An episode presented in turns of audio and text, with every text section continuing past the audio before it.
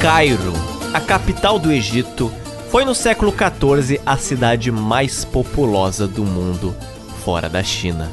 No ano de 1340, a cidade tinha meio milhão de habitantes, que ocupavam os mais diversos bazares, mesquitas e escolas religiosas da capital. Enquanto na mesma época, boa parte das cidades europeias estavam sofrendo uma diáspora urbana, com seus habitantes fugindo de epidemias, baixos salários e da violência urbana, no Egito a realidade era bem diferente. Nessa mesma época, um viajante e poeta persa chamado Kassir i Khusrau visitou Cairo e escreveu o seguinte sobre esta bela cidade. Aqui as casas são construídas com tijolos cozidos e são tão altas que as nuvens parecem tocá-las. Há muitas lojas e bazares de rua onde as pessoas vendem tecidos, roupas e alimentos. Os jardins, abundante por suas flores, frutas e vegetais, é onde os habitantes passam o dia cantando, dançando e se divertindo. Cairo, localizada em uma importantíssima rota comercial de venda de especiarias ali entre a África e a Ásia, ela se firmava não só como uma potência comercial, mas também como uma potência universitária. As suas mais de 30 escolas religiosas, fundadas no século XIV, ensinavam ciências exatas, ciências humanas, religião, tanto para estudantes locais quanto para viajantes estudiosos estrangeiros. Até mesmo reis de impérios distantes faziam longas peregrinações para ver com seus próprios olhos aquele suposto esplendor que Cairo tinha. Como exemplo, o rei do Império de Mali na época, o Mansa Musa, ele visitou Cairo duas vezes e como forma de agradecimento pela recepção que teve, ele distribuiu moedas de ouro a todos seus habitantes. Essa história que a gente inclusive contou no nosso podcast número 85. Entretanto, tal como a grande cidade de Roma, a gigantesca cidade de Cairo, ela não foi construída apenas em um dia. Ela foi gradativamente edificada através do suor de séculos de trabalhadores persas, judeus, romanos, cristãos, árabes, omíadas, fatímidas, abássidas e muitos homens e mulheres livres e escravizados que construíam seus palácios, suas universidades, suas mesquitas, seus edifícios, seus apartamentos nessa complexa cidade. Esta é uma história na qual o personagem principal será a cidade de Cairo. E tal como um ser vivo, nesse episódio a gente vai passar pelo seu desenvolvimento ao longo do tempo, desde um pequeno assentamento na beira do Nilo até um ponto comercial, uma vila, uma cidade, até que finalmente uma capital na era medieval. Por isso, Zotes, pega este camelo, coloca no porta-malas do nosso Geolorian, a nossa máquina que viaja pelo espaço e tempo, porque hoje a gente vai visitar o Egito para acompanhar a vida de agricultores, artesãos, marceneiros egípcios, mas também vamos conhecer a complexa e complicada vida de sultões, sultanas. Vamos conhecer também o sangue derramado por cavaleiros templários, todos eles que resolveram escolher Cairo como a sua moradia ou como alvo de seus ataques. Bora lá!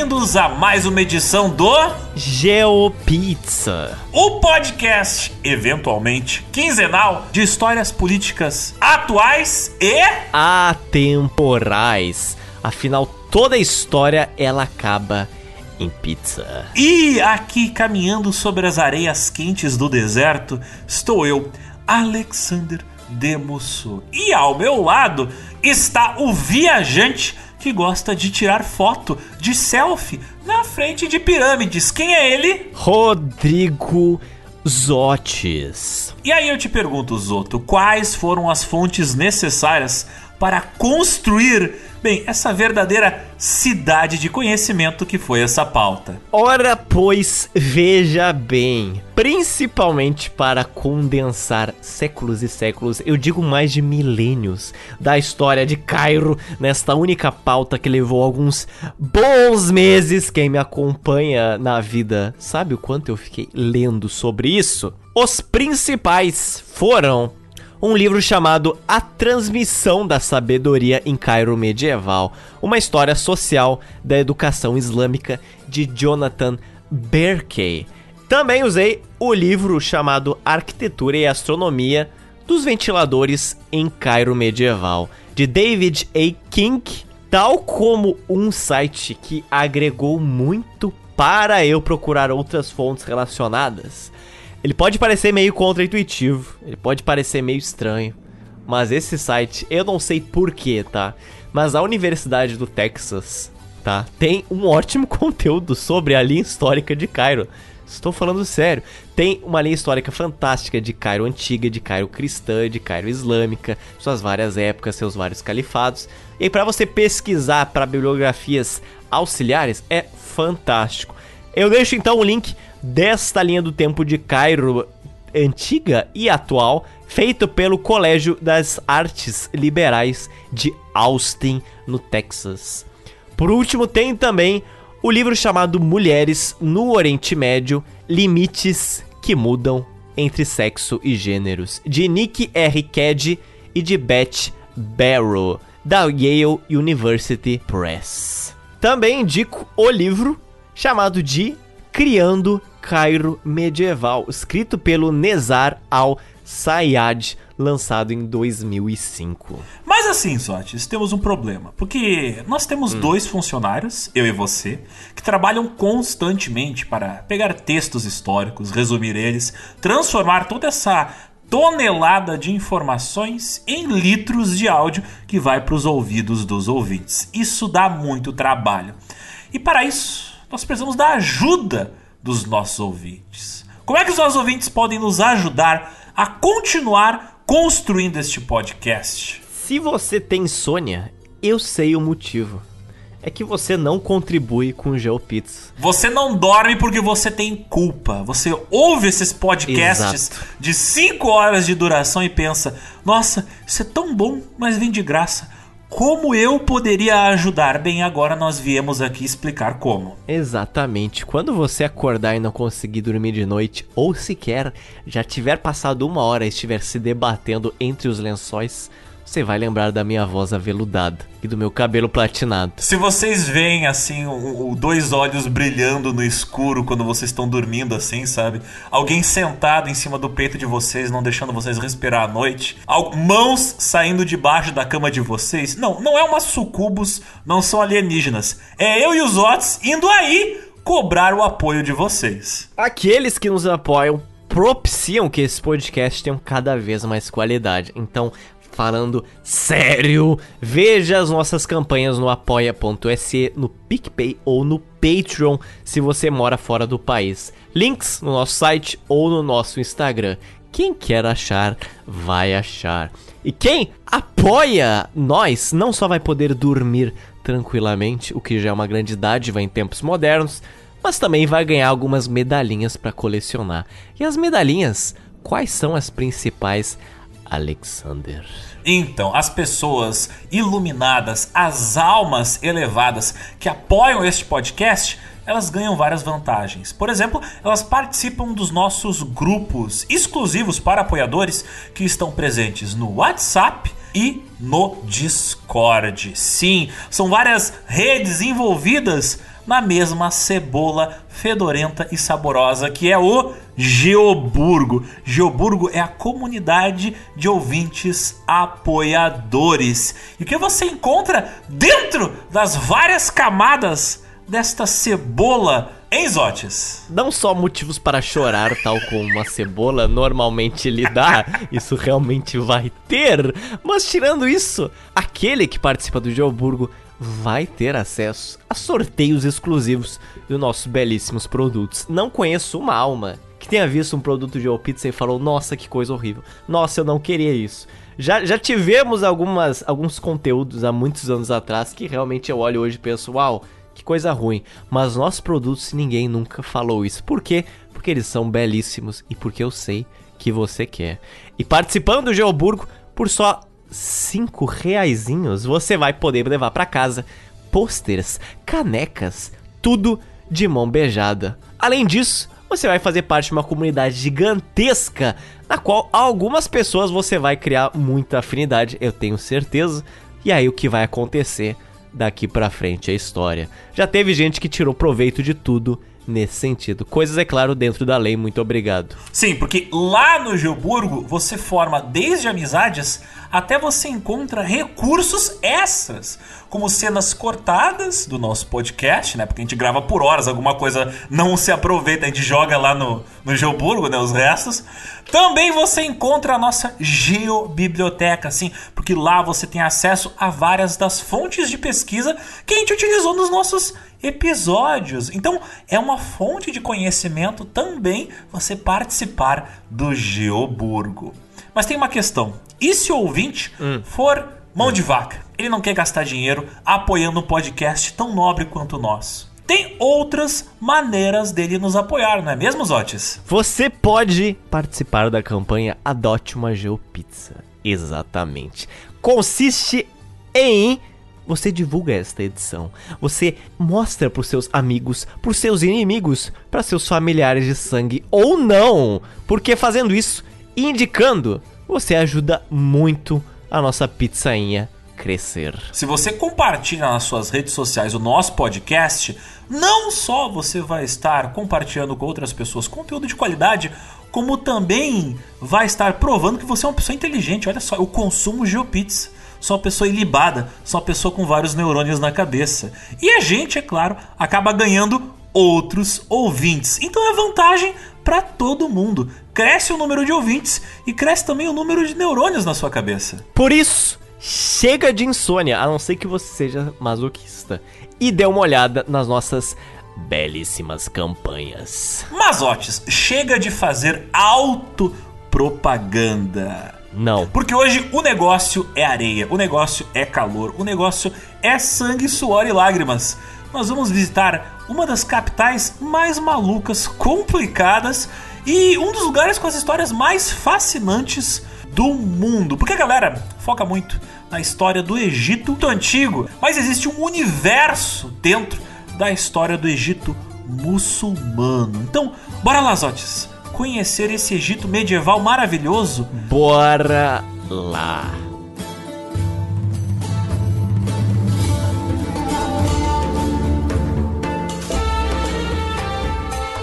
Antes de nós entrarmos nos becos tortuosos de Cairo medieval, precisamos entender Cairo antes da Cairo medieval. Mais precisamente, precisamos entender a história por trás da fundação de Cairo. Uma cidade que, até então, diferenciava-se de todas as capitais que o Egito já teve antes. Mas, Otis, por que Cairo era tão diferentona assim? Bom, desde a época dos faraós em torno de uns 4000 a.C., as maiores e mais importantes cidades do Egito, elas ficavam sempre próximas a grandes corpos d'água, como o Rio Nilo ou como o Mediterrâneo. Isso acontecia por um fator muito óbvio: 97% do Egito está no clima seco do deserto do Saara. A partir de 300 a.C., a capital do Egito foi transferida da cidade de Mênfis para a cidade de Alexandria, aquela cidade que vocês devem saber que foi fundada pelo conquistador Alexandre o Grande. E essa cidade, Alexandria, ela ficava à beira do Mediterrâneo, à beira do mar Mediterrâneo, porque ela era uma espécie de hub de comércio feito por comerciantes que vinham de navios. Muito tempo depois, com o início da ocupação romana do Egito e a anexação do território como uma província romana, sim, o Egito se torna uma província dos romanos a partir do ano de 30 antes de Cristo.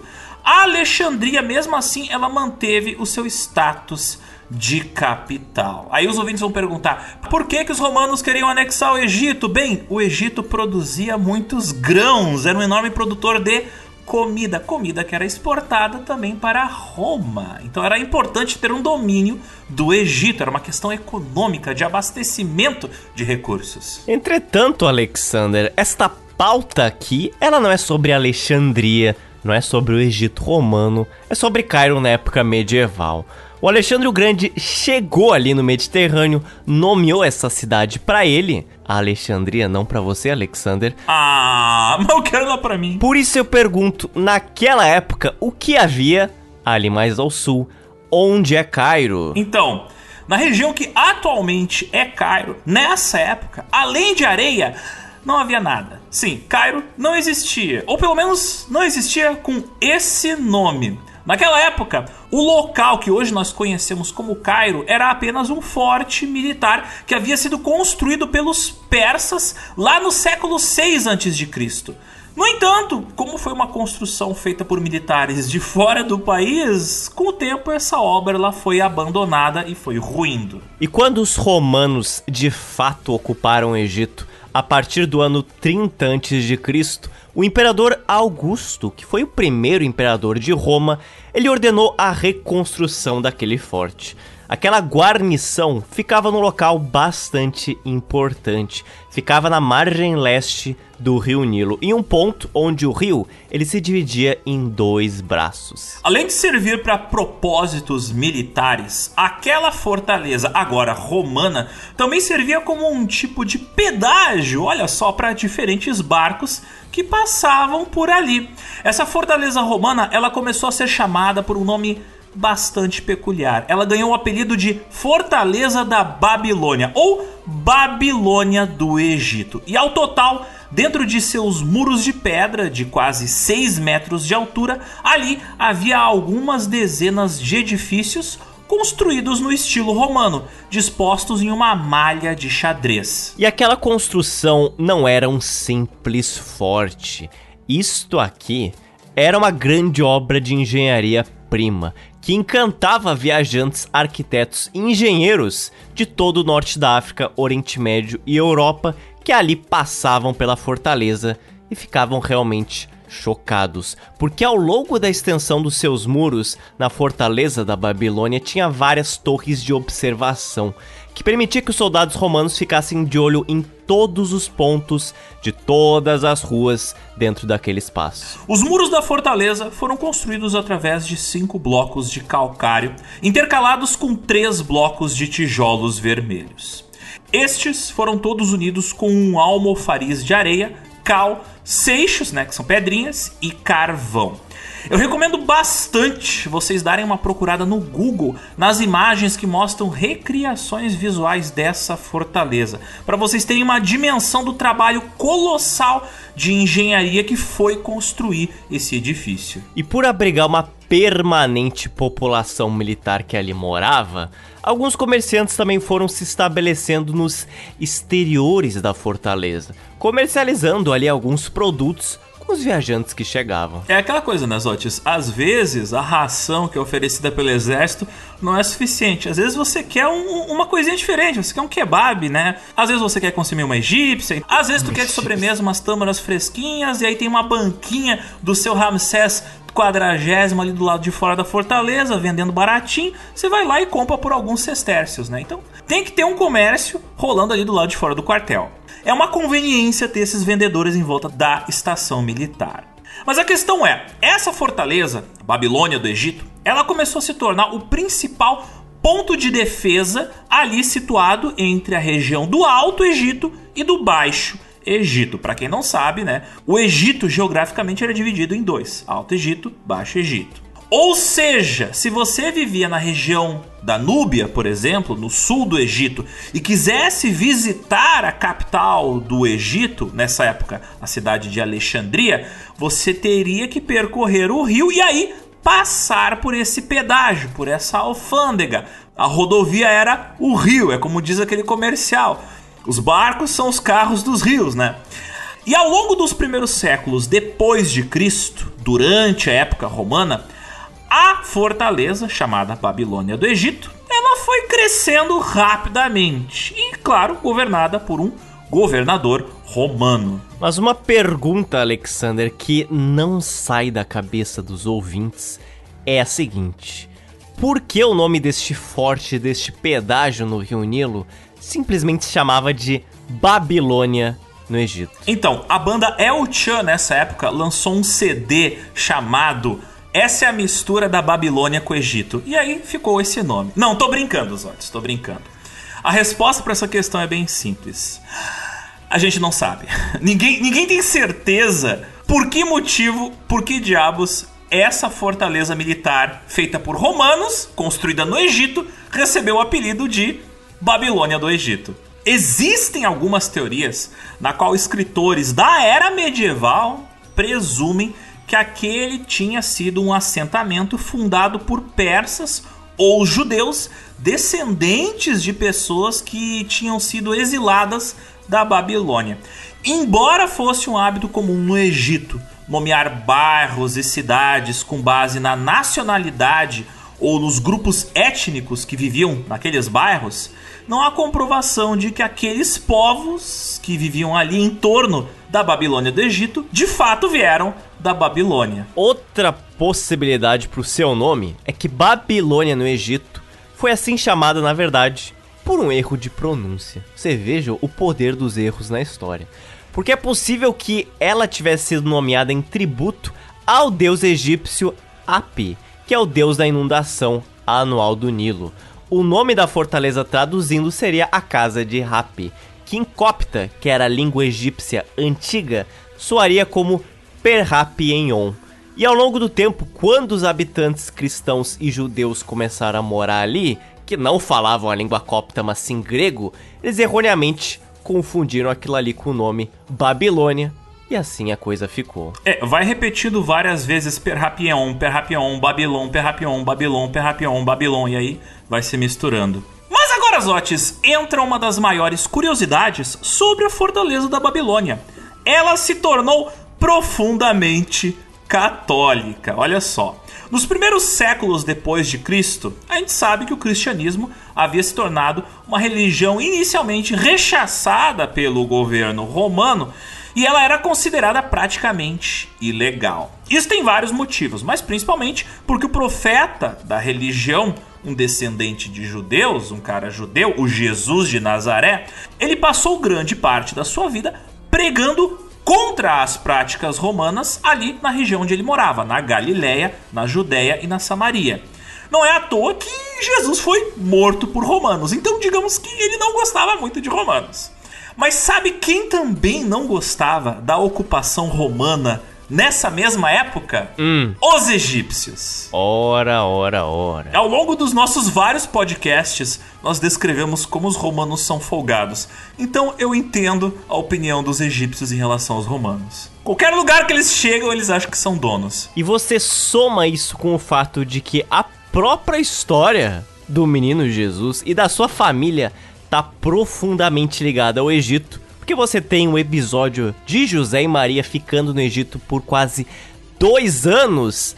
Isso envolve a própria fortaleza da Babilônia. Sim. Literalmente. Oh my god! É dito que eles permaneceram um tempo na fortaleza da Babilônia quando eles estavam fugindo do rei Herodes. Algumas décadas mais tarde, depois da morte de Jesus Cristo de Nazaré e com o cristianismo se espalhando rapidamente, não só pelo Egito, mas por várias regiões ali em volta, a partir do ano 40 depois de Cristo, a gente tem algo muito interessante acontecendo. Ali, no próprio ano de 42 depois de Cristo, a Igreja Católica Egípcia, também conhecida como Igreja Copta, ela foi fundada em Alexandria. Guardem essa informação. Isso é super importante.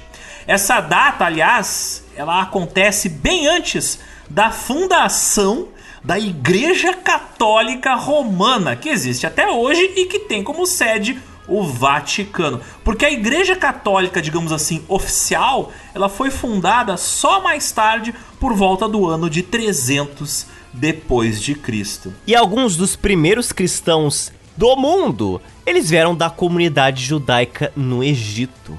E o cristianismo em Alexandria começou a ser amplamente praticado. Embora, é claro, secretamente dentro da residência dos fiéis, porque o cristianismo não era tolerado publicamente, porque frequentemente os egípcios eles eram forçados pelos romanos a participar de cerimônias públicas de adoração a deus romanos e também egípcios em alguns casos. Qualquer um que se recusasse a participar disso era marcado como cristão e executado pelos romanos. No ano de 284, o imperador romano Diocleciano, ele chegou ao poder e emitiu uma série de amplas reformas políticas que foram projetadas para fortalecer o Império Romano.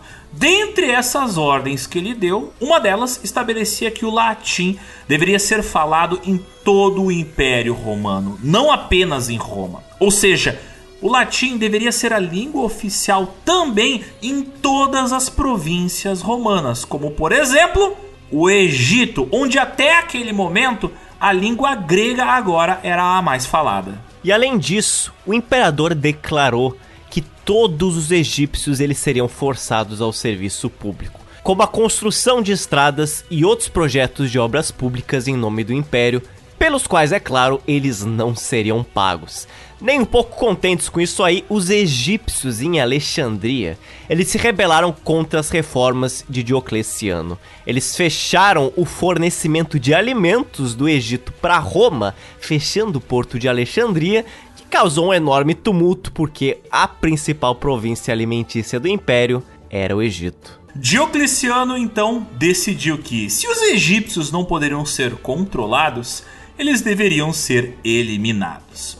Os egípcios foram demitidos dos serviços públicos governamentais, suas propriedades foram tomadas pelo governo e as tropas romanas destruíram as suas casas. Zotes, eu estou tendo flashbacks, mas enfim, flashbacks bretões.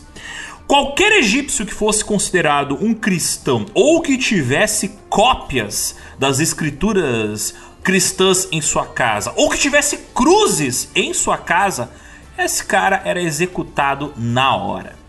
O evento hoje ele é muito lembrado entre os cristãos egípcios e a Igreja Católica com sede em Alexandria. E a Igreja Copta, lá no Egito, ela inicia o seu calendário no dia desse massacre, no qual milhares de cristãos foram executados por ordens do exército de Diocleciano, numa data que hoje a gente sabe que foi em 29 de agosto de 284. E a situação foi especialmente conturbada em Alexandria, que era a capital do Egito na época. Uma das maneiras que muitos cristãos egípcios conseguiram para sobreviver foi embora da cidade, vazar dali e morar mais ao sul, no deserto. Alguns cristãos, os que sobreviveram, eles resolveram se recolher e foram viver em cavernas, dedicando suas vidas ao estudo das escrituras cristãs. Muitos deles foram para um vale remoto ali da região chamado Wadi Natrum, que curiosamente ficava a noroeste dos muros da Fortaleza da Babilônia. Caso nosso ouvinte tiver uma memória de peixe da Dory do Procurando Nemo, a fortaleza da Babilônia é a antiguíssima Cairo. E foi ali perto que muitos cristãos começaram a montar os seus próprios assentamentos, erguer suas casas, montar seus mercados e edificar suas próprias igrejas coptas. Frequentemente, alguns desses cristãos, eles entravam e saíam da fortaleza da Babilônia para fazer comércio com os moradores que lá dentro residiam.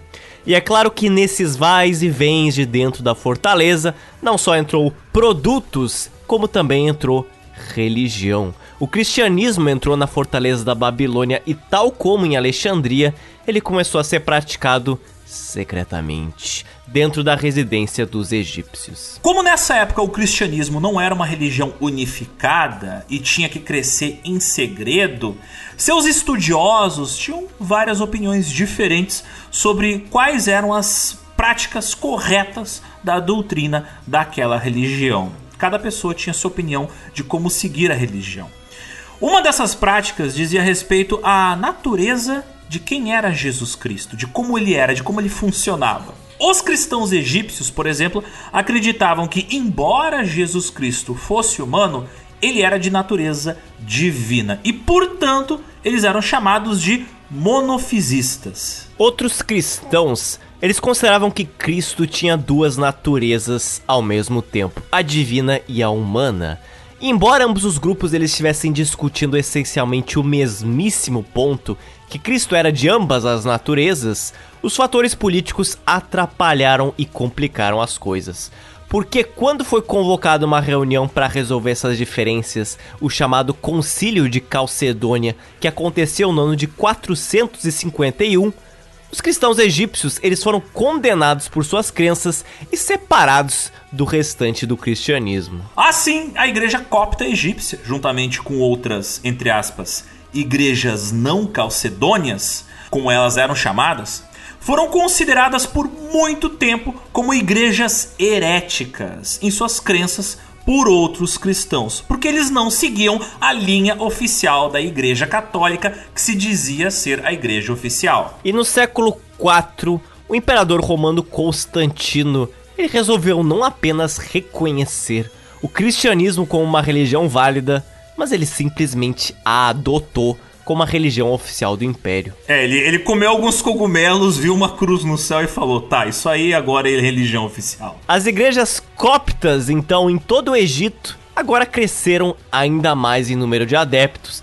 e começaram a crescer dentro e fora da fortaleza da Babilônia. Ou seja, a fortaleza da Babilônia, ela começou a ter ali uma série de mercados e bairros feitos por coptas surgindo no seu entorno.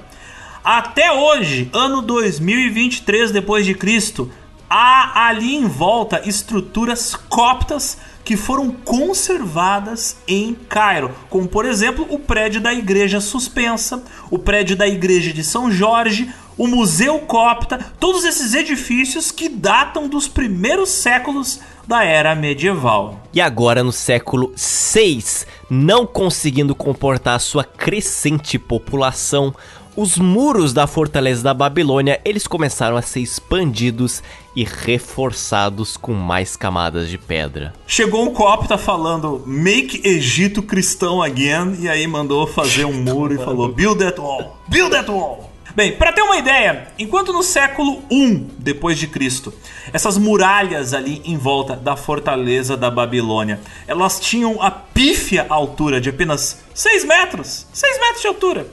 Agora, no século 6 depois de Cristo, elas tinham 12 metros de altura. Além disso, elas também tinham um grande fosso de água que circundava a fortaleza, aumentando a proteção do povoado.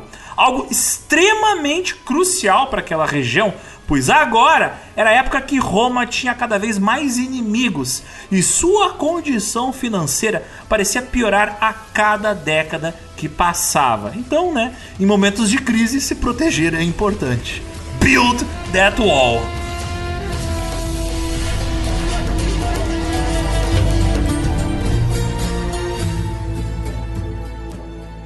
Agora, Zotes, chegou o século 7, olha só que legal. Estamos no ano de 641 depois de Cristo. E o que tem de especial nesse ano de 641? Ora, muitas tragédias. Porque os romanos, eles estavam perdendo território e poder em diversas partes do seu império. E no Egito, a situação não era diferente. Porque tinha apenas 10 anos que o líder religioso e fundador do Islã, Maomé, tinha falecido e agora o primeiro califado do mundo tinha sido criado. O califado Rashidun, de islâmicos sunitas, que iria diretamente afetar o Egito. Após a morte do profeta Maomé, houve um intenso debate na comunidade islâmica sobre quem deveria suceder ele. E por isso, um de seus companheiros, o Abu Bakr, tomou para si o título de Mensageiro de Deus e tornou-se líder do recém-criado califado, o califado de Rashidun, um califado que estava se expandindo sem precedentes. E já tendo conquistado desde o atual Irã até toda a Península Arábica, os árabes de Rashidun já controlavam dois terços do Império Romano Bizantino e já tinham derrotado o poderoso Império Persa dos Sassânidas. E agora eles estavam se dirigindo para o Egito. Eles eram liderados por um general árabe e um líder religioso chamado de Amr ibn al-As. Com seus milhares de homens, a intenção dos árabes Rashiduns era clara. Eles queriam dominar o Egito e propagar o Islã como um todo. Uma campanha militar foi iniciada naquele ano de 641 para dominar o Egito, e adivinha só, os árabes venceram. Eles renderam Alexandria no mesmo ano que chegaram no Egito. E com a capital egípcia agora ocupada pelos árabes, era só questão de tempo até toda a província também cair no seu domínio. As tropas dirigiram-se ao sul. E ao chegarem próximo da fortaleza da Babilônia, o general árabe Amir ibn al-As viu aquela cidade murada na margem do rio Nilo, cheia de recursos hídricos abundantes, e não teve dúvidas. Aquilo ali era o local certo para ele montar sua principal base militar. E aí ele montou o seu acampamento e de lá ele planejou e organizou outras expedições para derrotar os romanos restantes que ainda estavam em todo o Egito. E nas suas diversas campanhas que partiram da fortaleza da Babilônia, o Amir ibn Awas tinha que se ausentar da cidade por uma grande quantidade de tempo. E sempre ao retornar para sua surpresa, ele encontrava sua barraca e dos seus homens intocadas. Os muros e a localização da fortaleza da Babilônia, curiosamente montada pelos romanos para protegê-lo dos inimigos externos, agora era controlado por um inimigo externo dos romanos que se protegia dos próprios romanos. Parece que o jogo virou. Assim, o general árabe optou por, de fato, tornar a fortaleza da Babilônia a sede do califado Rashidun. Mas para isso, o nome da fortaleza da Babilônia não poderia permanecer, né? Ele teria que fazer um rebranding. Ele então renomeou aquele espaço para Sir al-Fustat, que traduzindo do árabe para o português significa Cidade das Tendas. Uma referência, é claro, àquelas centenas de cabanas que haviam por lá. Por ser um nome bastante comprido, às vezes aquele local ele era apenas chamado pelos árabes de Al-Fustat. E agora, por ordem do próprio Amir ibn al-As, que gostava muito daquele local, aquela ali deveria ser a nova capital do Egito. Perdeu Alexandria, agora Al-Fustat é a sede do país. E como símbolo de triunfo dos árabes, no lugar onde originalmente o general Amir Abin al-As tinha instalado a sua tenda, ele ordenou a construção de um centro de aprendizagem para os filhos dos generais que desejassem visitar o Egito. E aos poucos, aquele espaço de aprendizado recebeu mais de 5 mil alunos, e anexa a ela foi construído uma mesquita de pedra e madeira. Essa foi a primeira mesquita no Egito. E ela existe até hoje. Ela permanece como a mais antiga mesquita existente em todo o continente da África. Era dela que todos os edifícios da nova capital de Al-Fustat deveriam irradiar. Hoje a mesquita, como eu disse, ainda existe, mas claro, ela está muito diferente de como ela era originalmente, porque ela sofreu várias mudanças estruturais e vários reparos ao longo dos séculos. E qual é o nome dessa mesquita? Olha só, é o nome do próprio general. O nome da mesquita é Amir ibn al-As. Mas Al-Fustat, agora capital do Egito, era controlado de fato pelos árabes do Califado Rashidun, cujos domínios englobavam desde o atual Irã até chegando na atual Líbia. As mudanças que os árabes começaram a implementar em Al-Fustat, é claro, não ia se restringir apenas no nome da cidade.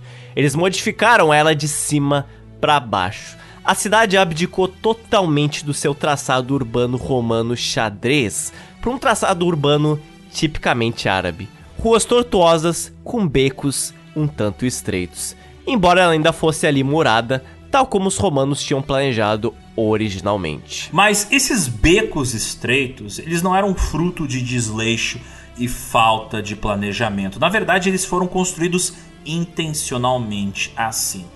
Vielas estreitas, elas eram muito comuns em várias cidades árabes daquela época, porque era uma forma de você proteger a cidade de invasores, porque é mais difícil para tropas circulares em ruas estreitas, é mais difícil você ter grandes carroças, grandes veículos militares passando dentro de ruas estreitas. E claro, ruas estreitas também evitam a circulação de saqueadores. Olha só.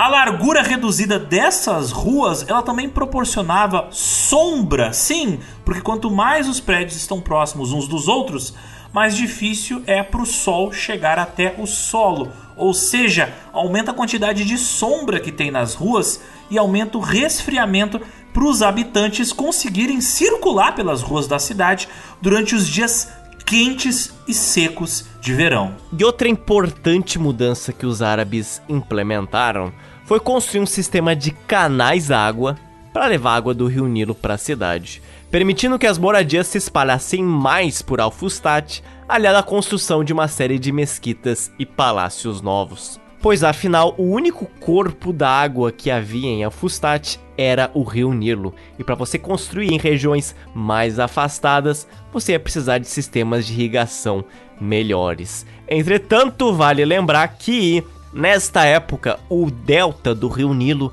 era bem mais pantanoso do que hoje em dia. Então tinha uma abundância hídrica maior, mas ela começou a entrar em uma escassez já a partir do fim da época medieval. Entretanto, o califado de Rashidun, que controlava toda aquela região, ele ficaria completamente frustrado. Ele ficaria Al-Fustat. Ele não conseguiria manter seu poder sobre a cidade de Al-Fustat por muito tempo. Porque é o seguinte, Novas intrigas e jogos de poder ali, lutas pelo poder, surgiram dentro da corte dos Rashidun. E assim, houve um racha, um segundo califado, ele se originou, o califado de Omíada, um califado também composto por pessoas de etnia sunita, mas que se apossou de todos os domínios já existentes que antes eram de posse do califado Rashidun.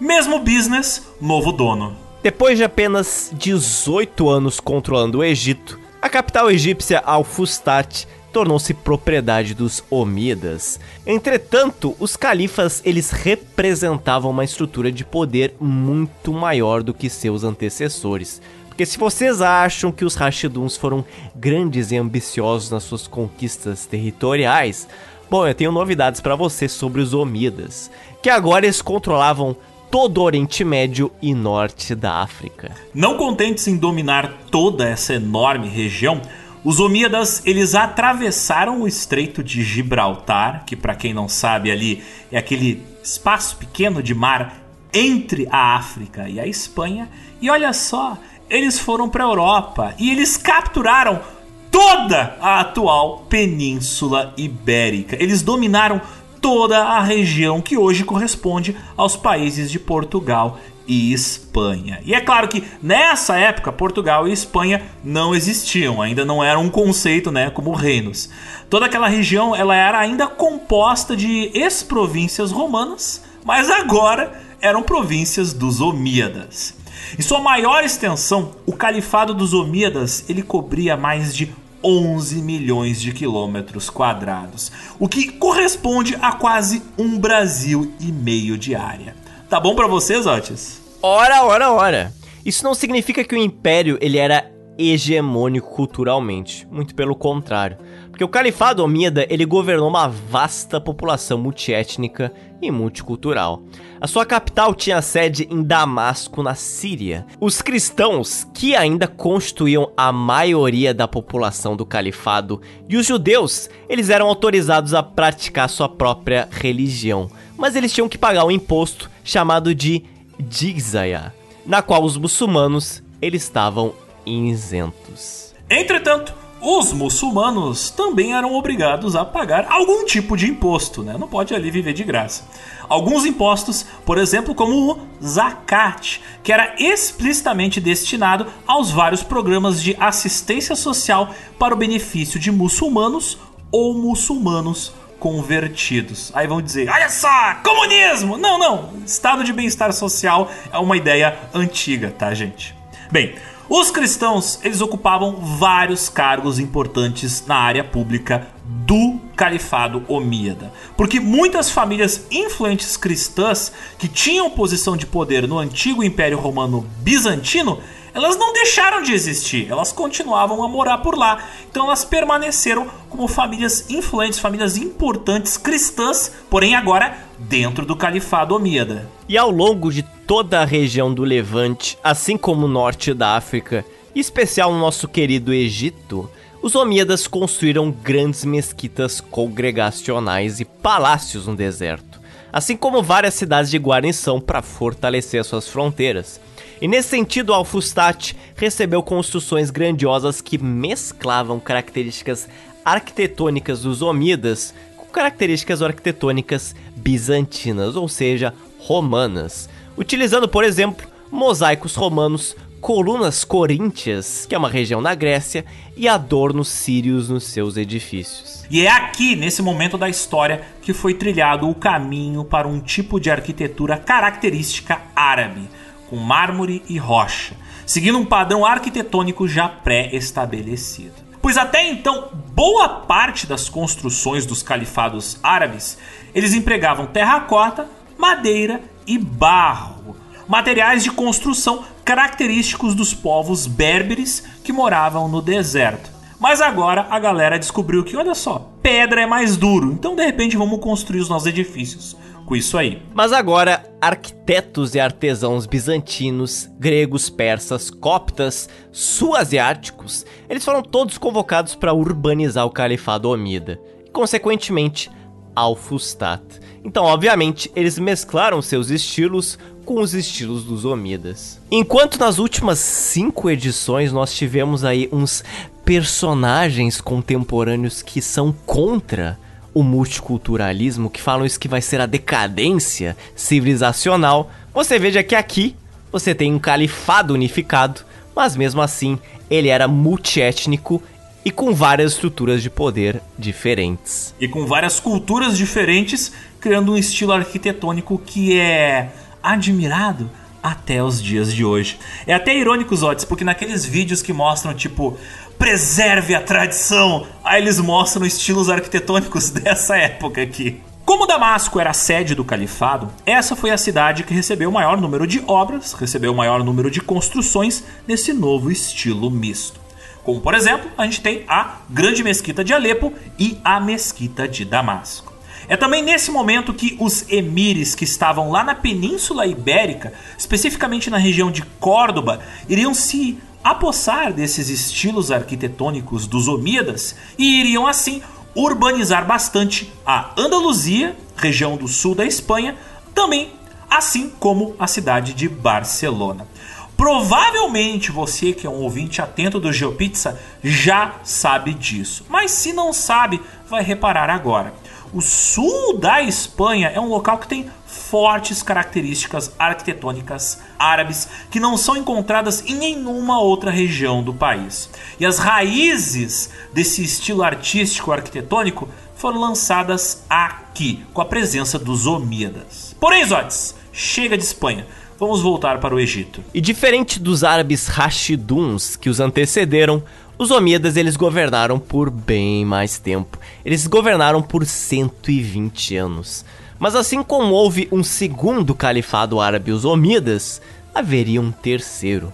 E surgindo de uma forma bastante violenta e massacrando os Omíadas, o califado Abássida, ele tomou controle de boa parte do Oriente Médio até o Egito mas em outros locais isolados, os Omíadas eles continuaram a governar. Por exemplo, ali na região de Andaluzia, no sul da Espanha, aquela região permaneceu omida. Os Abássidas eles transferiram a sua capital de Damasco agora para Bagdá, que fica no atual país Iraque.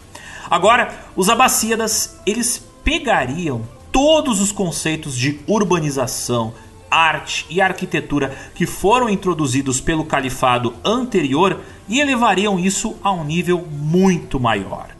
É nesse momento que o califado começou a patrocinar muitos estudiosos, muitos intelectuais, escolares, cartógrafos e artesãos, tanto árabes quanto persas, ao longo de todo o império.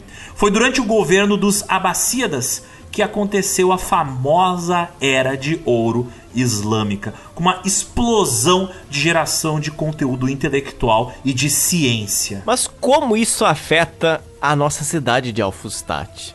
Os Abássidas, eles tinham uma concepção de governo e vida urbana bem diferente dos Omidas, tal como seus critérios sobre como deveria ser uma capital de uma província.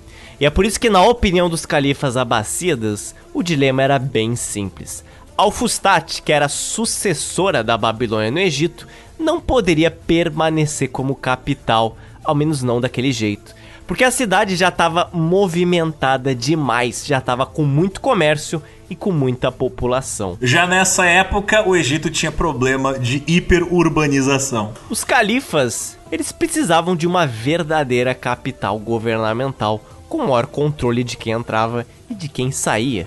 E esse foi um princípio semelhante que levou os abássidas a transferir a sua capital de Damasco, Síria, para Bagdá, atual Iraque. Assim, os califas abássidas mandaram um novo governador ao Egito para construir uma nova capital, que deveria ser chamada de Medina al-Ascar, ou, traduzindo para o português, Cidade das Seções. A cidade recebeu esse nome porque foi projetada em um padrão de seções separadas, de bairros, áreas separadas para oficiais, militares, soldados, mercadores, comerciantes e aí outros grupos. Cada um ia ter o seu bairro para suas atividades. E da mesma forma que aconteceu a construção da capital egípcia Al-Fustat, Al-Ascar foi fundada a partir de uma mesquita no seu centro, que se chama Medina de Al-Ascar da qual todos os edifícios públicos irradiavam a partir dela. E para separar a vida urbana da capital agitada Al-Fustat, agora Al-Ascar foi construída mais ao norte do rio Nilo, onde apenas os califas e os vizires teriam acesso. Era para ser o bairro nobre.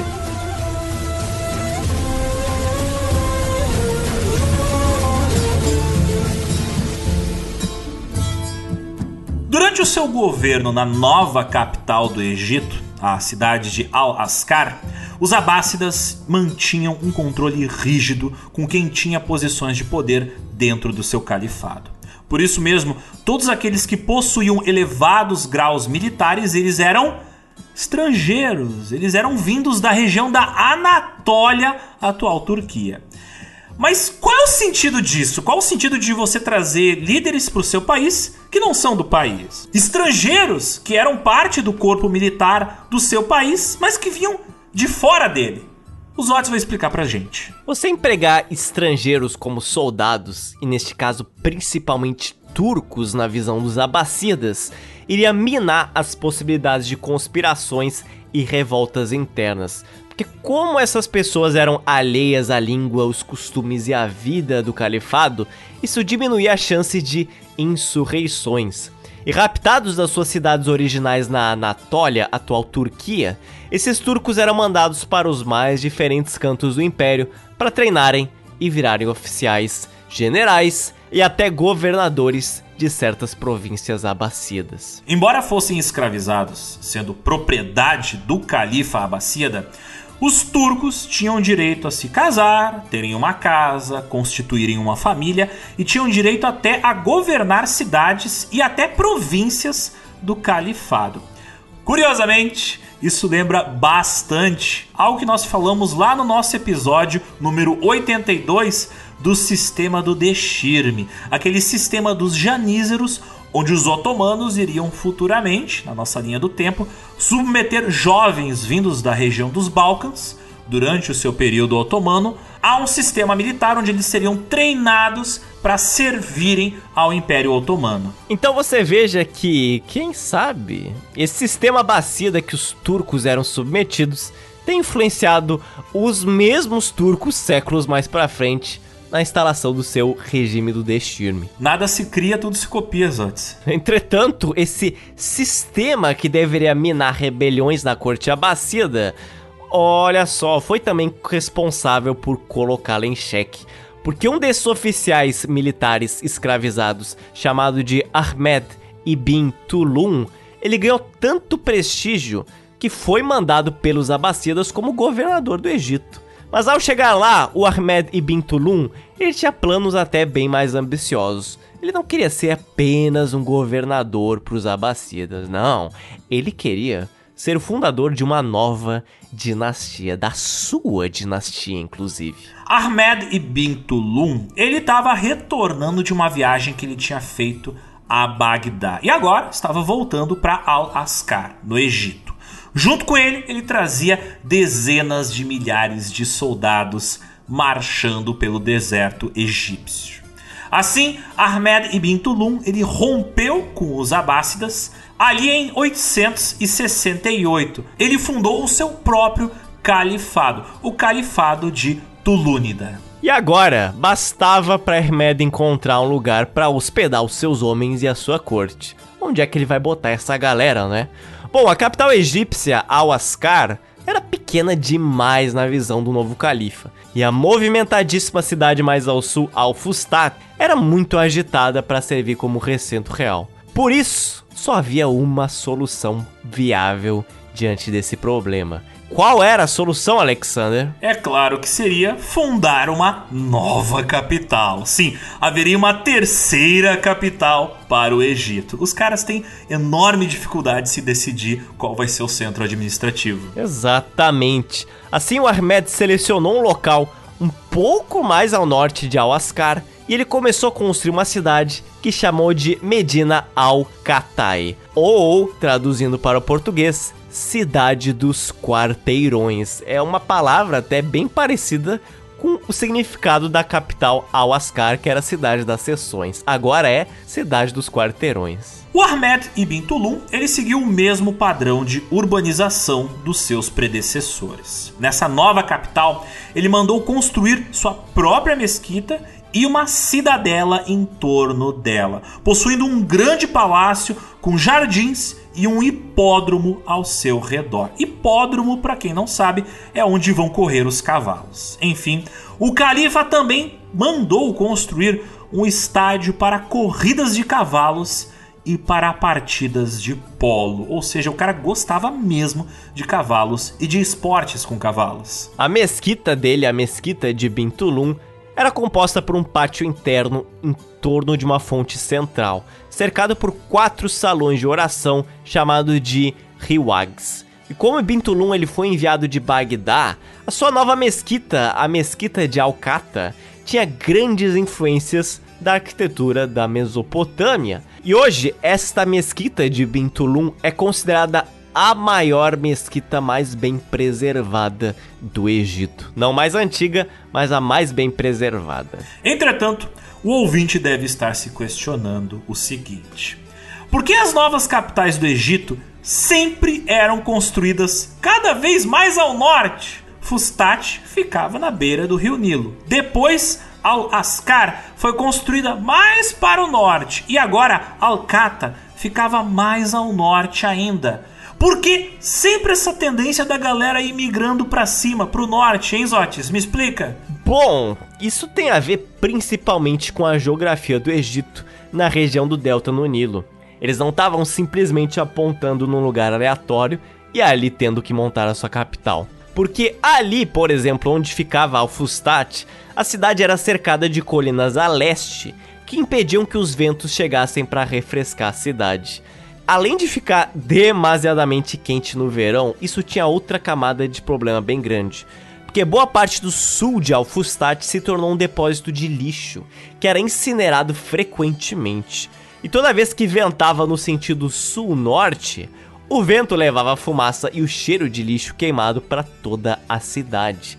Então, consequentemente, muitas vezes o vento soprava de sul ao norte e a cidade ficava ainda mais quente devido ao cheiro e à fumaça do lixo queimado. Cara, isso me lembra tanto o Egito contemporâneo ter problemas com a coleta de lixo, mas enfim, tema para o futuro. Mas então, você tem ali uma capital cada vez mais quente e que foi construída em uma planície baixa.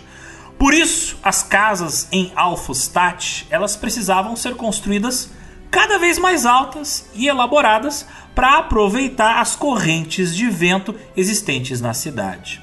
Uma característica tipicamente ali de Alfustat eram os famosos ventiladores presentes nos edifícios. Mas calma, não eram ventiladores de teto movidos a manivela ali na era medieval. Era diferente. Esses eram os chamados Malkaf. Eram sistemas de ventilação presentes não só em Alfustat, mas na maioria das cidades egípcias, assim é como em Al-Ascar e Al-Kata. Na época medieval, as casas de Alfustat tinham muitos andares, com um grande captador de vento no telhado, sob um poço vertical que transportava o ar para cada andar. O estudioso iraquiano chamado Abid al-Latif al-Baghdadi, que visitou Alfustat, falou o seguinte: Os egípcios fazem a abertura de suas casas expostas aos ventos agradáveis do norte e dificilmente se vê casas sem ventiladores. Esses ventiladores são altos e largos e abertos a todas as ações do vento. São erguidos com cuidado e muita habilidade. Pode-se pagar entre 100 e 500 dinares por um único ventilador, mas os pequenos, para casas comuns, não custam mais do que um dinar cada um. Entretanto, se estima que esses ventiladores eles não eram únicos no Egito, eles também existiam em outras regiões como em Bagdá, mas foi ali em Al-Fustat que eles proliferaram de uma forma surpreendente. E caso você esteja curioso, Infelizmente, nenhuma dessas estruturas de ventilação dessa época sobreviveram até os dias atuais. Quase todos foram destruídos no século XIX. Mas por que nós estamos falando tanto desses mecânicos domésticos? Não são eletrodomésticos, são mecânicos domésticos. Na época não existia eletricidade. Por que a gente está focando tanto nesses ventiladores? Ora, é para dizer que, como vocês devem ter captado a mensagem, a cidade de Alfustat ela era quente e muitas vezes fedia a lixo queimado. Por isso, desde o início da Idade Média, ter acesso à água e ao vento na cidade era um recurso escasso e era viável apenas para poucos cidadãos egípcios. E em vez do governo tentar resolver essa questão, que demandava uma série de ações de planejamento urbano, os califas eles preferiam mudar a sua corte imperial por um local mais arejado. Ou seja, sempre que tinha oportunidade, construíam uma nova cidade mais ao norte. Para que resolver o problema se você pode fugir do problema, Zotis? Muito conveniente. E além disso, tinha um grande problema para habitação em Alfustat, outro na verdade. Como essa região foi construída em uma planície baixa, as cheias do Nilo muitas vezes inundavam a cidade por dias ou semanas, obrigando as residências que tivessem sempre uma espessa parede que impedisse as águas de entrarem nas casas. Que inferno, quando não fede e é quente a tua casa é alagada. Devia ser uma droga ser pobre nessa região. Bem, mesmo quando o rio Nilo ele baixava o seu nível, ele deixava grandes poças d'água espalhadas por toda a cidade. E essas poças d'água, elas acabavam virando o lar de infestações de mosquitos, que além de serem muito chatos, à noite, né? Ali fazendo aquele na tua cara. Bem, mosquitos também transmitem uma doença extremamente mortal: a malária. Provavelmente uma das doenças que mais matou gente na história da humanidade. Ou seja, esse era mais um motivo para os governantes se mudarem para longe dali, se mudarem para o norte, se mudarem para altas planícies, longe das regiões onde o Nilo alagava e indo morar em regiões onde o vento conseguia penetrar pelas janelas de suas casas. E é claro que a maior parte dos egípcios, cidadãos mais pobres, ficavam para trás, negligenciados pelas autoridades. E agora, com a nova capital do Egito no século IX sendo Al-Qata, o seu fundador e governante Ibn Tulum, ele se encarregou de promover as primeiras obras de urbanização do local. E como ela foi a capital mais afastada do Rio Nilo já criada no Egito, ele encomendou a construção de um aqueduto para levar água à cidade, assim como um hospital que se tornou a primeira instituição pública desse tipo no Egito em 873. Para financiar toda essa urbanização e colocar a opinião pública ao seu favor, ao seu lado, em um momento delicado de mais gastos públicos, o Ibn Tulum diminuiu impostos e promoveu uma série de campanhas militares no sul do país, na atual região do Sudão, para assim tributar essas novas cidades conquistadas e assim financiar as obras públicas que estavam sendo feitas em Alcata. Entretanto, o Ibn Tulum ele não ia viver o suficiente para ver Alcata atingir o tal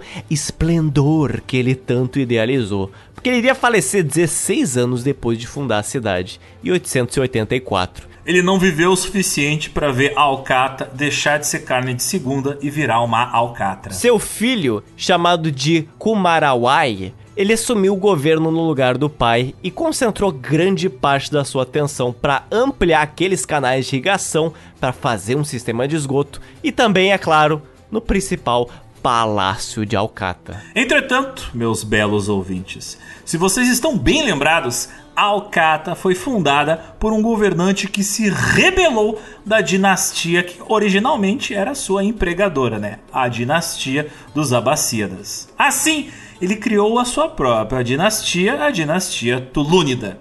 Bem, os Abássidas, com sede em Bagdá, eles não autorizaram nada disso aí e não ficaram nem um pouco contentes em saber que uma província do seu califado tinha se declarado simplesmente independente. E é claro, eles não ficaram de braços cruzados com o fato de que um oficial deles, de alto cargo, simplesmente se rebelou e fundou sua própria dinastia seu próprio califado. A resposta ela viria a galope de milhares de soldados. Porque no ano de 905, os Abássidas eles organizaram uma campanha de retaliação ao Egito. Eles invadiram a capital Alcata, a saquearam e a incendiaram. O Egito foi então reocupado e anexado de novo ao Califado Abássida. O Califado Tulúnida e a sua capital Alcata não existiam mais.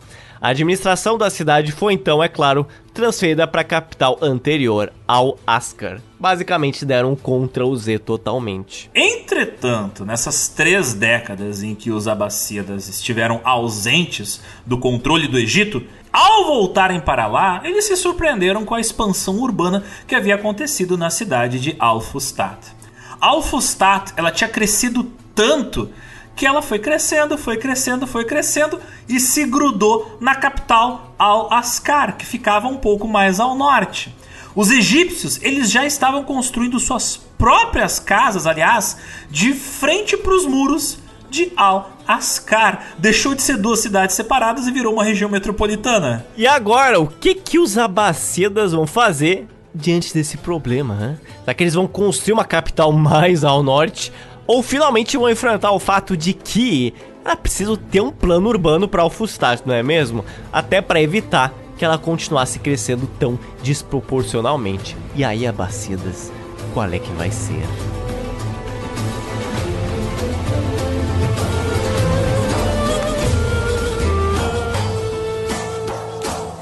Embora estivessem cientes de todos os desafios de manter funcionando a capital Al-Ascar, os Abássidas decidiram manter sua decisão e resolveram finalmente dar uma atenção maior para a cidade de Al-Fustat. E é por isso que ao longo do século X, a cidade de Al-Fustat ela continuou a crescer. Ela se tornou uma cidade tipicamente cosmopolita com uma população diversa que incluía árabes, cristãos coptas, judeus e vários outros grupos étnicos religiosos. E todos eles demandavam melhorias urbanas naquela cidade. Principalmente dessas melhorias urbanas, os Abássidas optaram por atender um dos pedidos mais requisitados de Alfustat, que era as cheias do Nilo. Mas como assim? O Nilo alagava a cidade? Então, lá entre os meses de julho e novembro, algumas partes do rio Nilo subiam de nível. O rio transbordava e acabava inundando algumas das ruas de Alfostat. E isso ocorria por semanas, às vezes por meses. Quando as águas do rio baixavam, por volta dos meses de setembro ou outubro, eles deixavam para trás um rico depósito aluvial de lodo negro. Sim, por causa que o barro, é, um barro fino, era trazido pelas águas do rio. E esse lodo, ele era excepcionalmente fértil, extremamente útil para servir como terras de cultivo, para plantio. Essa época do ano era chamada de Akhet, ou Estação da Inundação, e era uma das três estações em que os antigos egípcios dividiam o ano. E uma inundação moderada era bem crucial para o ciclo agrícola dos egípcios. Entretanto, se você tivesse uma cheia mais baixa que o normal, isso podia causar fome, enquanto uma cheia muito alta podia invadir as casas e as ruas de Alfustat, gerando um problemão. Seria interessante por isso que os egípcios fossem capazes de prever o volume provocado pela inundação ao longo do ano, porque isso também poderia reverter em ganhos para o próprio governo, já que ao preverem o tamanho da enchente anual, isso aí poderia ajudar no planejamento de como utilizar o que, que a enchente deixava para trás, aquele adubo fértil. E esse adubo fértil, ele obviamente era revertido em produção que era taxada pelo governo. Então, saber o quanto eles poderiam produzir em termos agrícolas poderia reverter em impostos a serem pagos para o governo. E é por isso que alguns esforços já tinham até sido feitos no século anterior. Por exemplo, em 861, o califa abássida chamado de Al-Mutawakkil, ele expandiu a cidade de Al-Fustat em direção a uma ilha que fica no meio do Nilo, a ilha de Roda. Mas o que, que tem lá de tão importante? Bom, lá foi construído e posto um nilômetro. Nilômetro é um mecanismo para você monitorar a cheia do Nilo. E esse nilômetro ele existe até hoje. Ele é a mais antiga estrutura preservada da era islâmica no Cairo medieval até hoje, no caso a estrutura de nilômetro. A cidade, entretanto, se expandiu para o oeste do Nilo e Al-Fustat acabou incorporando a ilha de Roda como só mais um bairro em uma área que antes era rural. Tem alguma piada automotiva aí no meio, porque o nilômetro tá na ilha de Roda. O rio Nilo, ele corria a quantos nilômetros por hora? Mas assim, antes que os Abássidas pudessem fazer mais modernizações em Cairo, olha só, notícias quentes chegaram no oeste do Saara. E que notícias eram essas, Otis? No atual Marrocos, uma dinastia xiita revolucionária tinha surgido e estava crescendo em poder e influência. E diferente dos sunitas abacidas que controlavam o Egito, os chitas fatímidas, eles discordavam da linha de sucessão do profeta Maomé, na qual acreditavam os abacidas. Os fatímidas, eles alegavam que eles, sim, descendentes da filha de Maomé, chamada de Fátima, por isso que eles se chamavam de fatímidas, né?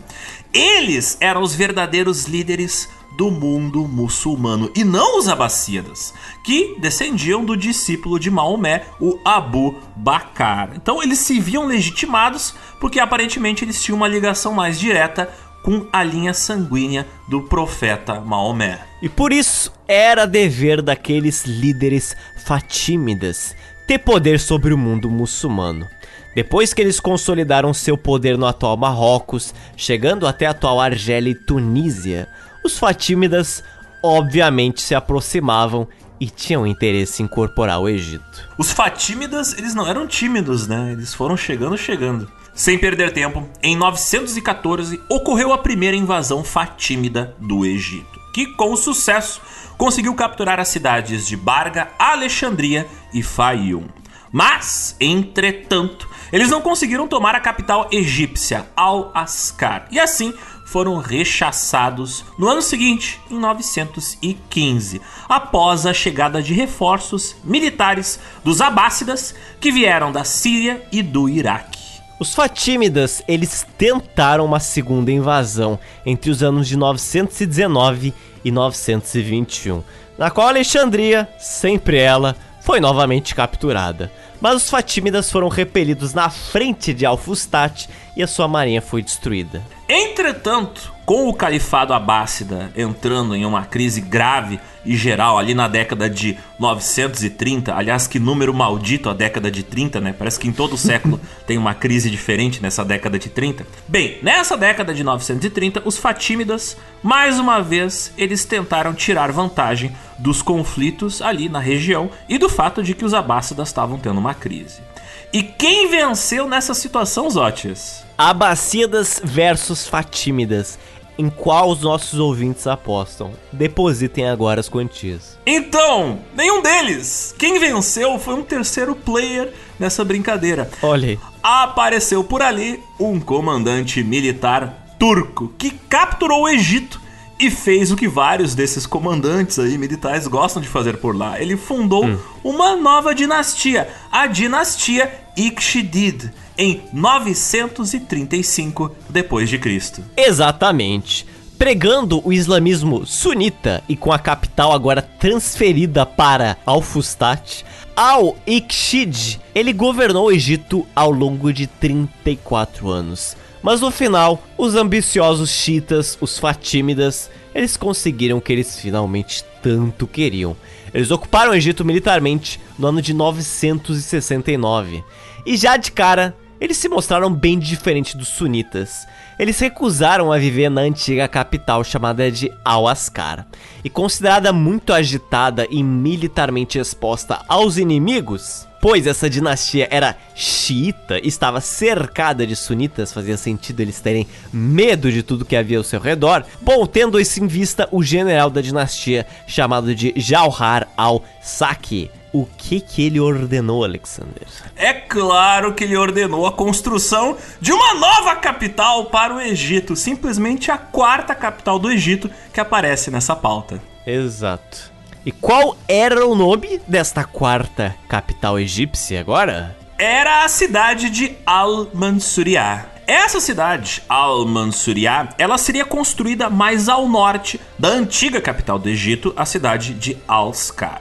Al-Mansuriah, ela ficaria ao lado de um antigo canal que unia o Rio Nilo ao Mar Vermelho. E esse canal, que já, já tinha sido reaberto uma vez pelos romanos, ele foi reativado pela segunda vez pelo Amir ibn al-As, após a conquista muçulmana do Egito no século 8. Lembrando, o Amir ibn al-As, ele foi o primeiro líder muçulmano do Egito. Após quatro longos anos de construção, no ano de 972, enquanto a cidade de Al-Mansuriah estava chegando quase no momento da sua inauguração, um dos califas, chamado Al-Muhis Ildin Alá, ele chegou de viagem da cidade de Mádia, antiga capital da Tunísia, e ao chegar ali na capital, ele teve umas ideias boas. Se liguem nessa história. Era uma noite estrelada e o califa, ele se assentou na nova capital, Al-Mansuriah, e ele percebeu e declarou que o nome da capital, Al-Mansuriah, era na verdade um nome ruim e que ela precisava ser renomeada para um nome mais glorioso. Em homenagem ao planeta Marte, que estava no céu naquela noite bem brilhante, o califa renomeou a cidade para o nome de Al-Kahirat al-Muiz, que significa o conquistador de Marte. E se vocês tiverem prestado bem atenção na primeira palavra dessa expressão, ao Kahira, Kahira significa conquistador ou vencedor. Ele apresentou essa proposta de renomeação aos califas que acharam aquilo ali muito interessante e perspicaz. O nome foi apoiado e assim a nova capital foi renomeada. Entretanto, o nome Al-Kahira Al-Muiz, como vocês bem podem notar, era um nome bastante comprido, né? Ele enrola um pouco a língua. Portanto, a cidade era normalmente chamada pelos habitantes pelo seu primeiro nome, apenas de Al-Kahirat.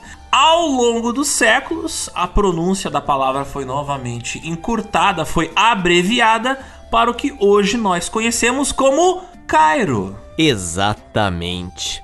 Cairo foi planejada em um terreno elevado para ser uma cidade exclusiva para os governantes e a família deles. O novo califa do Egito, chamado de Al-Mois, estava determinado a construir uma cidade que pudesse rivalizar com Bagdá como a cidade mais importante e influente do mundo muçulmano.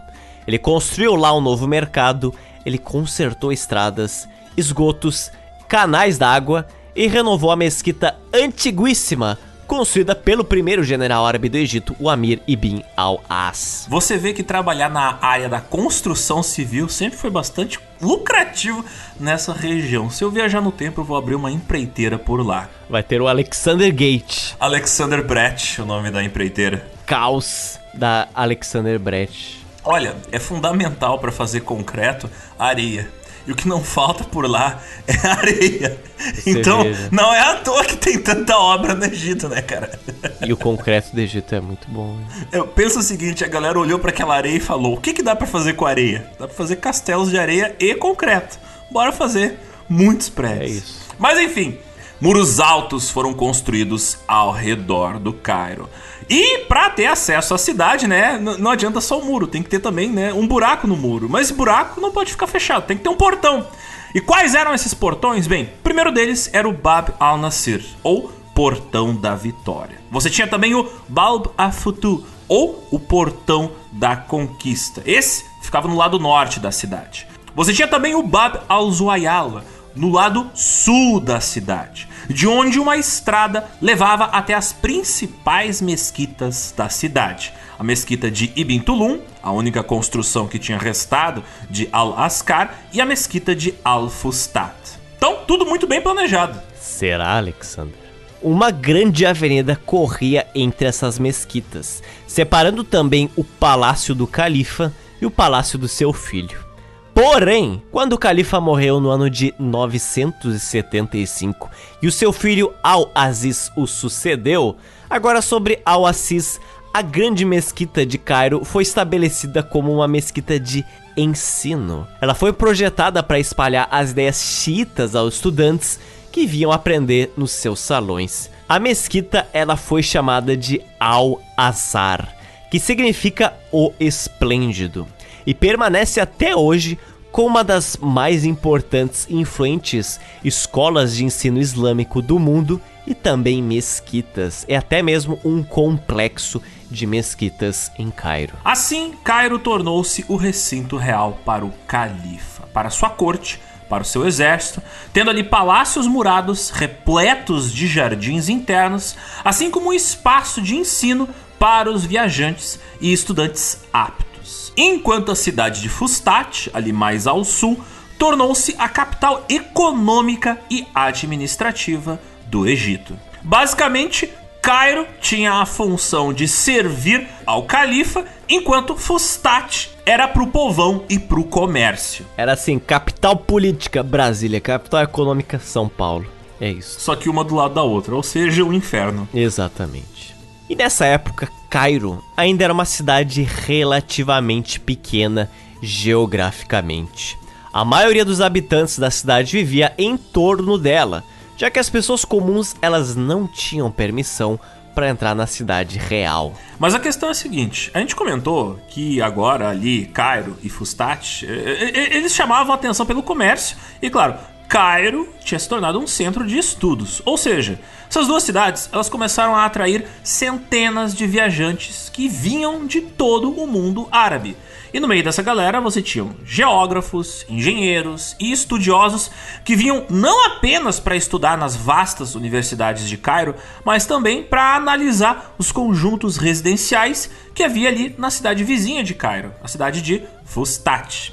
No ano de 987, o geógrafo Ibn Halkal, ele escreveu que Al-Fustat tinha aproximadamente um terço do tamanho da cidade de Bagdá. Bagdá que era na época uma das maiores cidades do mundo árabe. A cidade de Al-Fustat, ela atuava como um centro de artesanato e de comércio internacional, sendo o principal porto do Rio Nilo. Al-Fustat composta principalmente por moradores de classe média e baixa, tinha alguns complexos residenciais de até 7 pisos, chegando até 10 metros de altura, podendo abrigar de 200 a 350 pessoas. Por isso que alguns historiadores que visitavam Alfustat nessa época comparavam seus edifícios às antigas insulae romanas, os edifícios romanos. Edifícios romanos que eram compostos de lojas na sua base, no seu piso a nível do solo, e apartamentos residenciais nos seus andares superiores. Se você ouviu a palavra insulae e ficou com um ponto de interrogação na sua mente, e não sabe o que é essas insulae, bem, confira a nossa antiga edição que fala de Pompeia e Herculano, assim como a nossa edição mais antiga ainda, chamada Vivendo em Roma. São dois episódios nos quais a gente comenta bastante esse aspecto da vida urbana dentro da civilização romana. Mas voltando à cidade vibrante de Al-Fustat, o viajante árabe chamado de Al-Muqaddasi no século X, ele escreveu um livro que se chama Melhores Divisões para o Conhecimento das Províncias, onde ele escreveu que Fustat é um dos mais belos lugares e mais habitados do Egito, um lugar de comércio e um centro de religião. O mais surpreendente é que alguns complexos residenciais de Fustat, eles tinham sido construídos pelos próprios moradores e muitas vezes eles ultrapassavam a média de altura, que era de 10 metros de altura. Ou seja, alguns viajantes eles relatam que em subúrbios de Alfustat tinham edifícios de até 14 andares de altura, facilmente passando os 20 metros.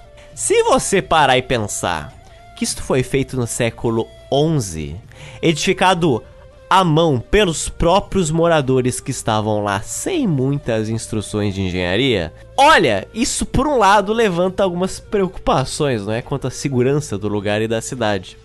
No século 11, um viajante e poeta persa chamado de Nasir i Kursha, ele escreveu no seu livro chamado de Safarnama, também chamado de O Diário de um Viajante Persa, o seguinte: as casas em Fustat são construídas com tijolos cozidos e são tão altas que as nuvens parecem tocá-las. Há muitas lojas e bazares de rua onde as pessoas vendem tecidos, roupas e alimentos. Os jardins de Fustat, abundantes por suas flores, frutas e vegetais, é onde os habitantes passam o dia cantando, dançando e se divertindo. A grande mesquita de Fustat Amir ibn al-As é uma obra-prima da arquitetura islâmica. Feita de pedra e mármore, tem uma grande cúpula e muitos minaretes altos. E aqui uma pequena observação. Os ouvintes vão pensar, tá, tijolos cozidos? Que diabo isso? Colocavam no forno os tijolos de barro? Microondas. Literalmente isso.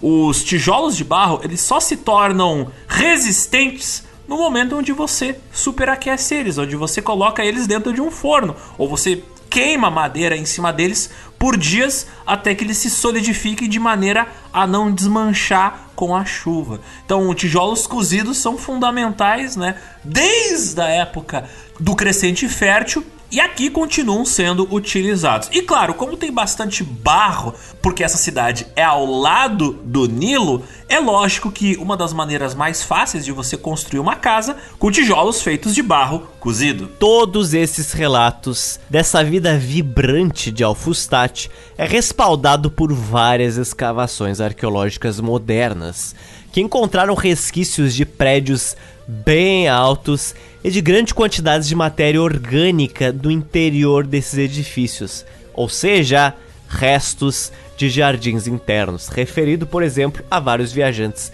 que foram até o e falaram desses jardins e pomares. Essas escavações, elas também atestaram a importância econômica da cidade, porque muita porcelana chinesa, ouro espanhol e joias vietnamitas também foram encontradas ali. Olha, chamar de cosmopolita é pouco, hein?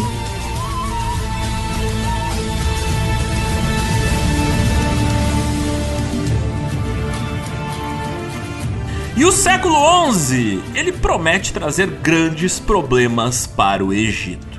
Em 1071, todo o Oriente Médio, da Ásia Menor à Pérsia até a Palestina, essa região toda estava nas mãos dos turcos muçulmanos seljúcidas. Mas Que diabos são esses muçulmanos Seljúcidas, hein? Que caiu, caiu de paraquedas aqui na nossa pauta. Você pode se perguntar, o ouvinte tendo uma planilha para tentar anotar o nome de todos os califas e cidades e capitais do Egito. E agora surge Seljúcidas, Zots, Alexander, nunca ouvi falar de turcos seljúcidas. E eu digo, você está mentindo para nós, porque você já ouviu falar sim.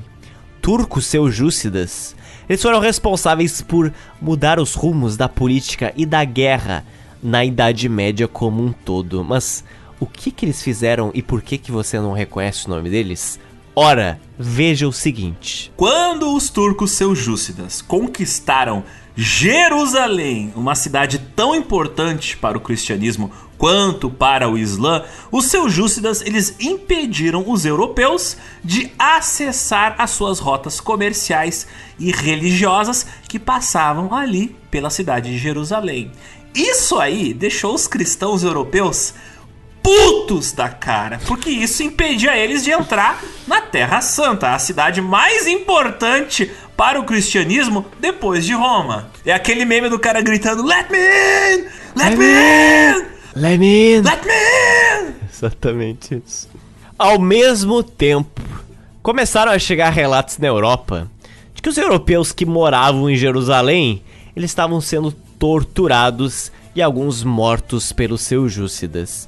Em resposta, os reinos europeus, eles começaram a organizar uma série de campanhas militares com o objetivo de recuperar a Terra Santa dos muçulmanos seljúcidas. E aí o ouvinte deve estar se perguntando: peraí, muçulmanos brigando com cristãos? Eu acho que eu já ouvi falar disso. Terra Santa, exatamente. Isto se chama de cruzadas. Como vocês talvez já saibam, essas cruzadas, né, compostas de dezenas de campanhas militares diferentes e que empregaram os mais diferentes tipos de exércitos, desde mercenários até mesmo crianças mandadas à força. As cruzadas, elas mobilizaram exércitos de quase todos os reinos cristãos europeus durante os próximos séculos.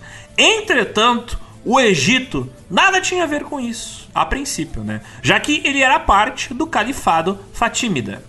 Mas os cruzados viam isso de uma forma diferente, porque o Egito era muçulmano, tal como Seljúcidas, ou seja, uma potencial ameaça ao cristianismo. Então não é de hoje que alguém ali de um país cristão olha, ah, esses muçulmanos aí são vizinhos, vamos invadir os dois. Todos iguais. Chegou o Papa e acusou o Egito de ter armas químicas, né? Exatamente. Vamos, vamos levar a democracia para o, para o Egito. Sim. Assim, no ano de 1099, os cruzados cristãos eles conseguiram capturar Jerusalém dos seljúcidas. Nessa batalha, os cristãos realizaram um dos maiores massacres de muçulmanos na Idade Média. Foi a partir deste massacre do ano de 1099 que uma rivalidade entre muçulmanos e cristãos começou a se intensificar por todo o Oriente Médio, pois eles eram povos que até então conviviam relativamente em harmonia sobre o mesmo reino, império ou califado. Bem, Zotes, você tá ligado aquele meme do Ó o bichão, tá chegando, tá chegando o bichão, conhece meme? Conheço. Então, em sua longa jornada vindo lá da Europa e chegando ali em direção a Jerusalém, os cruzados eles foram se aproximando ali da Palestina e estavam chegando cada vez mais perto do Egito. E os fatímidas, eles sabiam disso, ou seja, começaram a ficar preocupados com a possibilidade do Egito também ser atacado pelos exércitos dos cruzados cristãos. Tamanho era esse receio que no século XII, mais especificamente no ano de 1160, os fatímidas começaram a pagar uma taxa, um imposto, um tributo anual ao rei cristão de Jerusalém em troca do que? Em troca de os cruzados concordarem em deixar o Egito em paz. Praticamente aquele filme ruim que você paga para não ver, é isso aí. Eu pago para me deixar em paz. Tem gente que hoje reclama do preço da Amazon Prime, da Netflix, mas essa é a pior inscrição, assim, que tu tem que pagar mensalmente. Assinatura de Me Deixe em Paz, é. por favor. Aparentemente, tudo estava bem. Aparentemente. No ano de 1160, Alfustat tinha uma população de 200 mil pessoas. E Cairo, logo ali, também crescia em todos os quesitos, seja sua população ou sua mancha urbana. As suas mesquitas, elas ganhavam cada vez novas alas e suas universidades novos anexos. Os califas, eles não podiam colocar em risco ter que mobilizar uma das cidades mais ricas e populosas que eles possuíam uma guerra religiosa contra os cristãos. É, naquele caso uma guerra não daria lucro, né? Dois anos mais tarde, em 1162, o Egito ele permanecia intocado pelas forças cruzadas, né? Mas sempre alerta, porque aconteceu uma coisa interessante naquele ano.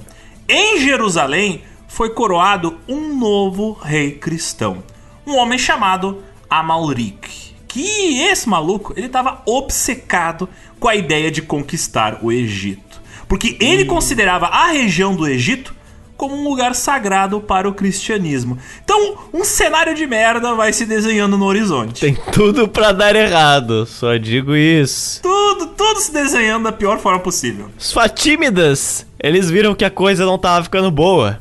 Eles procuraram se cercar de alianças com outros países muçulmanos para impedir que eles fossem atacados. Entretanto, eles estavam em grande desvantagem, porque, relembrando a todos os ouvintes, Califado Fatímida era xiita, e boa parte dos governos próximos árabes eram sunitas, que eles recusavam em firmar um acordo com o Egito. Aí as coisas complicam.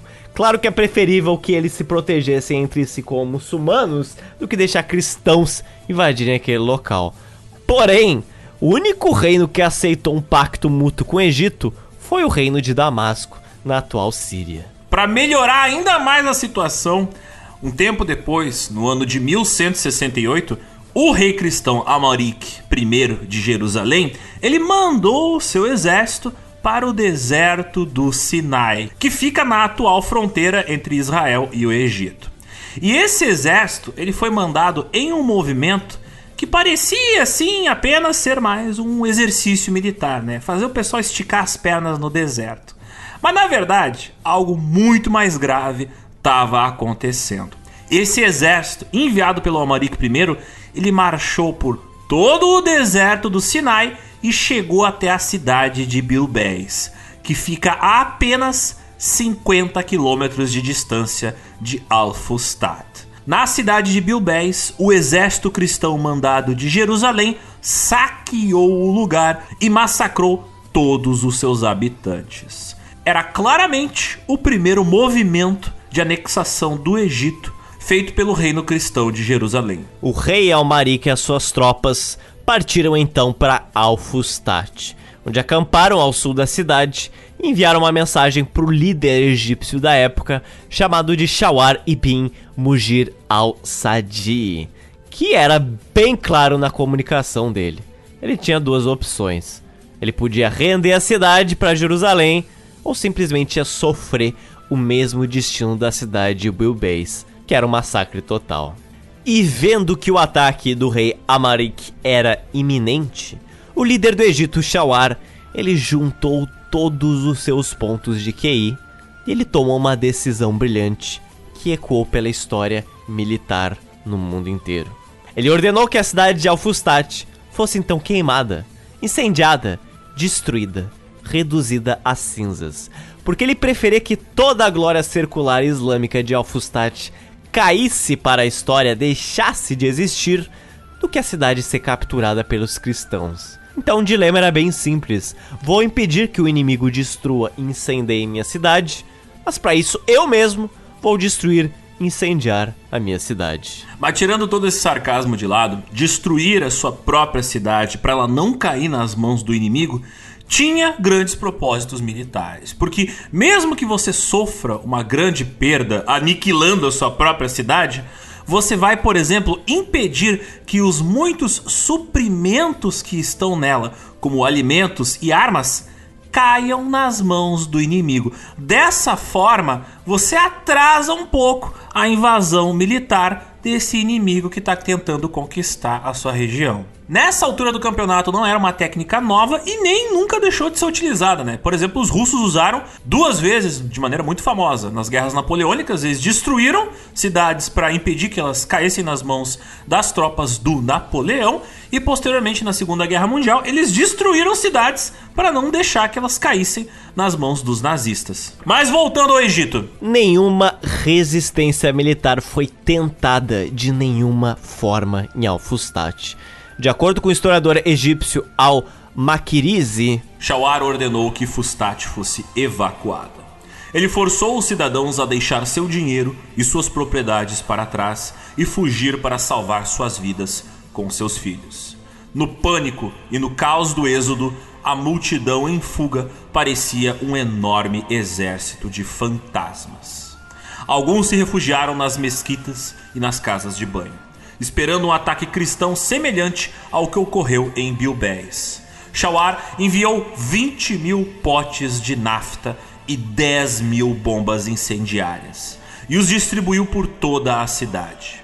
Chamas e fumaça envolveram a cidade e subiram ao céu em uma cena aterrorizante. O incêndio durou 54 dias. Benzotes era uma cidade feita de tijolos, né? Talvez eles não estivessem ainda no ponto, ele resolveu cozir eles todos de novo. Puta que pariu, hein? após a destruição de Al-Fustat, as únicas forças muçulmanas que os egípcios tinham pactos de proteção mútua, os sírios, vocês lembram deles, né?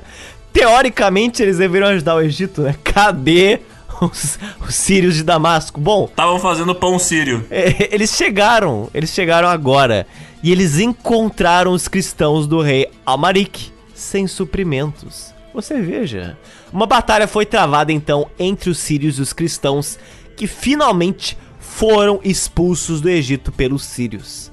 A decisão de Shawar de destruir Fustat acabou dando certo em certo grau para que evitar que as tropas cristãs se apossassem de suprimentos. Bom, entretanto, a que custo, não é mesmo? Porque agora boa parte de Fustat estava reduzida a cinzas. O mais irônico é que a decisão de Shawar de incendiar a cidade, ela foi tomada subitamente e não tinha sido aprovada por autoridades do califado Fatímida. Foi assim no susto. Acendeu uma lâmpada na cabeça dele e pensou: pô, fogo, tá aí, boa ideia. E ao saberem que a segunda maior cidade muçulmana do mundo, após Bagdá, tinha sido incendiada por uma decisão unilateral do governo da província, o Shawar ele foi condenado à morte por traição e foi posteriormente executado. Sequência de tragédias. E qual é o cenário agora? Bom, o que, que vai acontecer com o Egito? Só sobrou terra de cinzas, sem líderes? Esse seria o fim da gloriosa Fustat? Bom, a cidade se serve de consolo. Ela não tinha sido lá 100% incendiada. Ela foi reduzida a um subúrbio que originalmente era, com casas improvisadas de um lado e um grande depósito de lixo do outro. Depois da destruição de Al-Fustat, os governantes islâmicos eles decidiram então povoar em massa o que restou. O que restou? Olha só, Cairo. Vai ser ela. Com o exército sírio agora ocupando a cidade, o general dessas tropas, o general sírio Shiku, foi colocado no poder, mas acabou morrendo devido a problemas de saúde poucos meses depois. Então, o seu sobrinho acabou assumindo o poder e tornou-se vizir do Egito em 2 de março de 1169. E qual era o nome do seu sobrinho? Salah al-Din al-Ayyubi. Porém, os cruzados conheciam esse cara como Saladino. E talvez vocês devem saber que esse maluco ele tinha projetos bastante ambiciosos para a cidade de Cairo. Ele não ia ficar só na saladinha, ele queria consumir o buffet inteiro.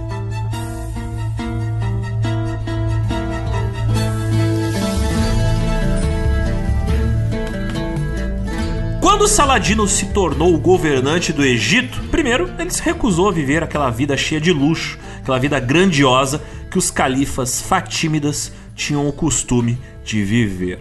Ele se autodenominava sultão e, como cresceu na Síria, onde os turcos seljúcidas tinham construído fortalezas militares em lugares altos e contrafortes rochosos, o Saladino, inspirado pela sua educação militar, resolveu seguir este exemplo. Ele selecionou um pedaço de rocha perto de uma cordilheira chamado de Mukatan, que forma a barreira geográfica a leste de Cairo, e ali ele estabeleceu o seu local de governo.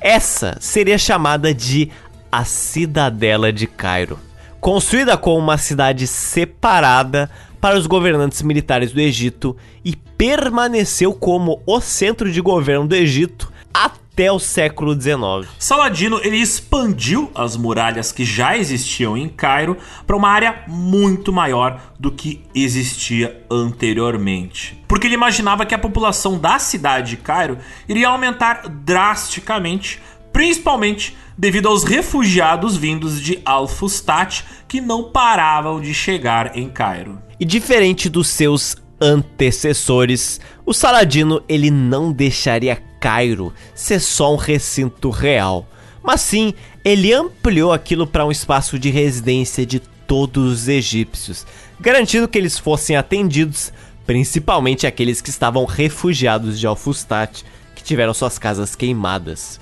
A construção da cidadela, ela acabou definitivamente com o status de Cairo construído pelos Fatímidas como uma cidade-palácio exclusiva e abriu a cidade em si como a possibilidade dos egípcios comuns e mercadores estrangeiros morarem, estimulando, é claro, o seu desenvolvimento comercial. Juntamente com a cidadela, Saladino também iniciou a construção de um novo muro de 20 quilômetros de comprimento, que protegeria não só Cairo, mas também Fustat, e conectaria a antiga cidade de Fustat à nova cidadela. Agora, os visitantes da cidade, eles comentavam sobre os grandes e eficientes hospitais de Cairo, as suas mesquitas de ensino e o seu grande número de projetos de obras públicas destinados a facilitar o deslocamento e fornecer serviços básicos para as pessoas.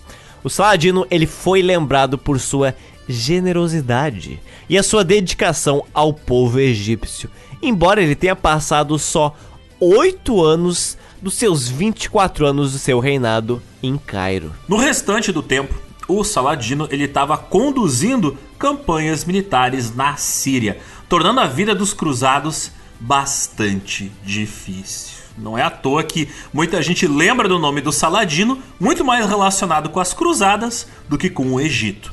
E assim, a gente sabe, as cruzadas, elas iriam continuar por um bom tempo ali na época medieval. Também nessa época, o Saladino ele tomou uma decisão bastante marcante na política egípcia. Ele inseriu os mamelucos na estrutura de poder do Egito. Mas quem eram esses mamelucos? Bem, eles eram escravizados cristãos que tinham vindo da Turquia, Europa Oriental e Ásia Central e foram criados para serem bons soldados islâmicos. Eles eram convertidos ao Islã e eles eram criados para servir Alá por meio do serviço militar, tornando-se líderes eficazes e até poderosos. Os mamelucos mais velhos, eles eram responsáveis por treinar os novos recrutas mamelucos e assim eles perpetuavam suas próprias fileiras militares. Veja aqui novamente que a prática de você treinar estrangeiros para integrar no seu exército era bastante comum, acontecendo aqui novamente. E gravem o nome dos mamelucos no Egito, porque eles vão influenciar muito Cairo em breves momentos. Usando suas ricas posses agrícolas no Egito como base para financiar os seus projetos, Saladino logo se mudou do Egito para a Síria, levando consigo um pequeno exército, mas um exército estritamente disciplinado. Do ano de 1174 até o ano de 1186, ele perseguiu violentamente os exércitos cristãos, com o objetivo de unir, sob o seu governo, sob seu próprio estandarte, todos os territórios muçulmanos que estavam na Síria, no norte da Mesopotâmia, na Palestina e no Egito. Tudo sobre uma mesma identidade muçulmana. E gradualmente a sua reputação cresceu como um governante generoso e virtuoso, mas bastante firme. Porque, em contraste com a intensa rivalidade que até então atrapalharam os muçulmanos em sua resistência aos cruzados, a sensação de propósito que o Saladino realmente parecia incorporar reanimou o espírito de muitos muçulmanos que vocês só imaginam estavam muito arrasados desde a destruição de Al-Fustat. Todos os atos de Saladino foram inspirados pela sua devoção intensa e inabalável à ideia da jihad, a ideia de uma guerra santa. Isso era uma parte essencial da sua política para encorajar o crescimento e a disseminação de instituições religiosas muçulmanas. Ele incentivou estudiosos e pregadores a visitar Cairo para estudar lá. Ele fundou colégios e mesquitas na cidade para o uso desses estudiosos e encarregou de escrever obras edificantes, especialmente obras né, sobre essa ideia da jihad, da ideia da guerra santa. Alguns de vocês até vão achar estranho, pô, mas jihad não é a guerra santa lá dos extremistas islâmicos? Então, jihad é um conceito muito mais antigo do que os terroristas do século 21. Esse é um conceito lá do tempo do Saladino. E obviamente, era um momento de guerra entre tropas muçulmanas e tropas cristãs, que se diziam tropas muçulmanas e cristãs, ou seja, era literalmente uma guerra santa, não só para os muçulmanos, mas eu diria principalmente para os cristãos, né? Até porque a justificativa deles de invadir Jerusalém era o fato de ser uma cidade santa para a religião católica. Então não era uma jihad só para os muçulmanos, também era uma guerra santa para os cruzados. E uma das maiores vitórias militares de Saladino ocorreu no dia 4 de julho de 1187, quando ele derrotou os cruzados na cidade de Hatim, na Palestina, abrindo caminho para ocupar vários territórios no Oriente Médio que antes eram posse dos cristãos como as cidades de Acre, Toron, Beirute, Sidon, Nazaré, Cesareia, Nablus, Yafa e Ascalo. Naquele mesmo ano, em 2 de outubro de 1187, Saladino deu o maior golpe de misericórdia contra os cruzados.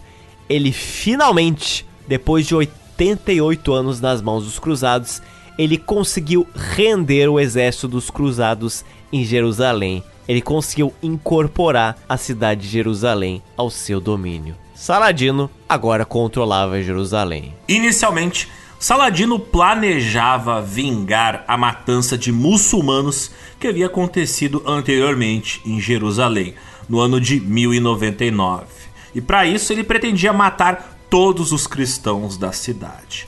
Mas, mais tarde, o Saladino concordou em deixar esses cristãos comprarem a sua liberdade, desde que os muçulmanos ficassem em paz. Entretanto, o Saladino não esperava o tamanho do contra-ataque que viria por parte dos cruzados.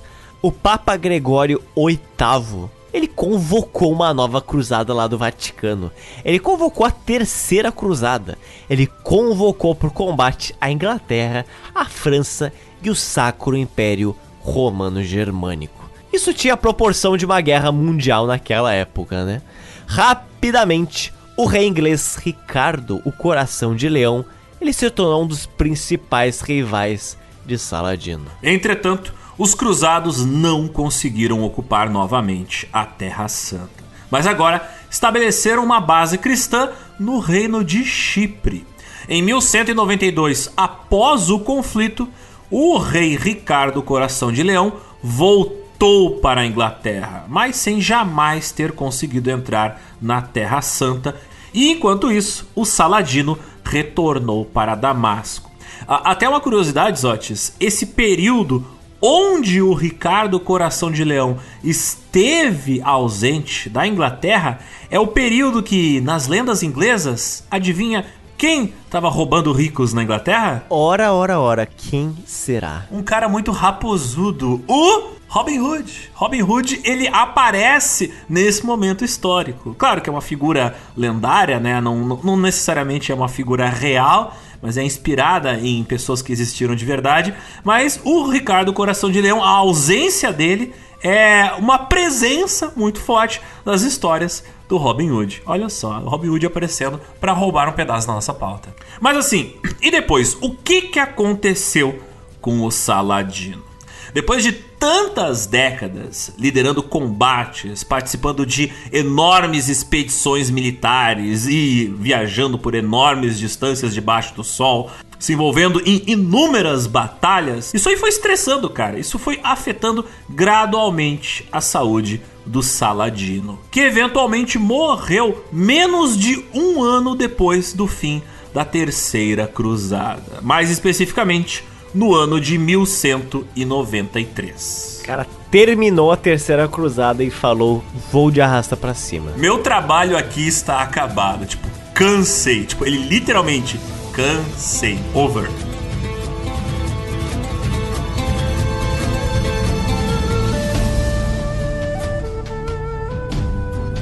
Após a morte do Saladino no ano de 1193, aconteceu muita discussão sobre quem iria verdadeiramente assumir o controle do Egito. Enquanto os parentes de Saladino já estavam lutando ali por pedaços do império, os seus amigos, eles perceberam que aquele governante, o mais poderoso e generoso do Egito, ele não tinha sequer deixado dinheiro suficiente para pagar por seu túmulo. A família de Saladino continuou a governar o Egito e as terras vizinhas do Egito através de uma dinastia que ganhou o nome de Dinastia Ayúbida.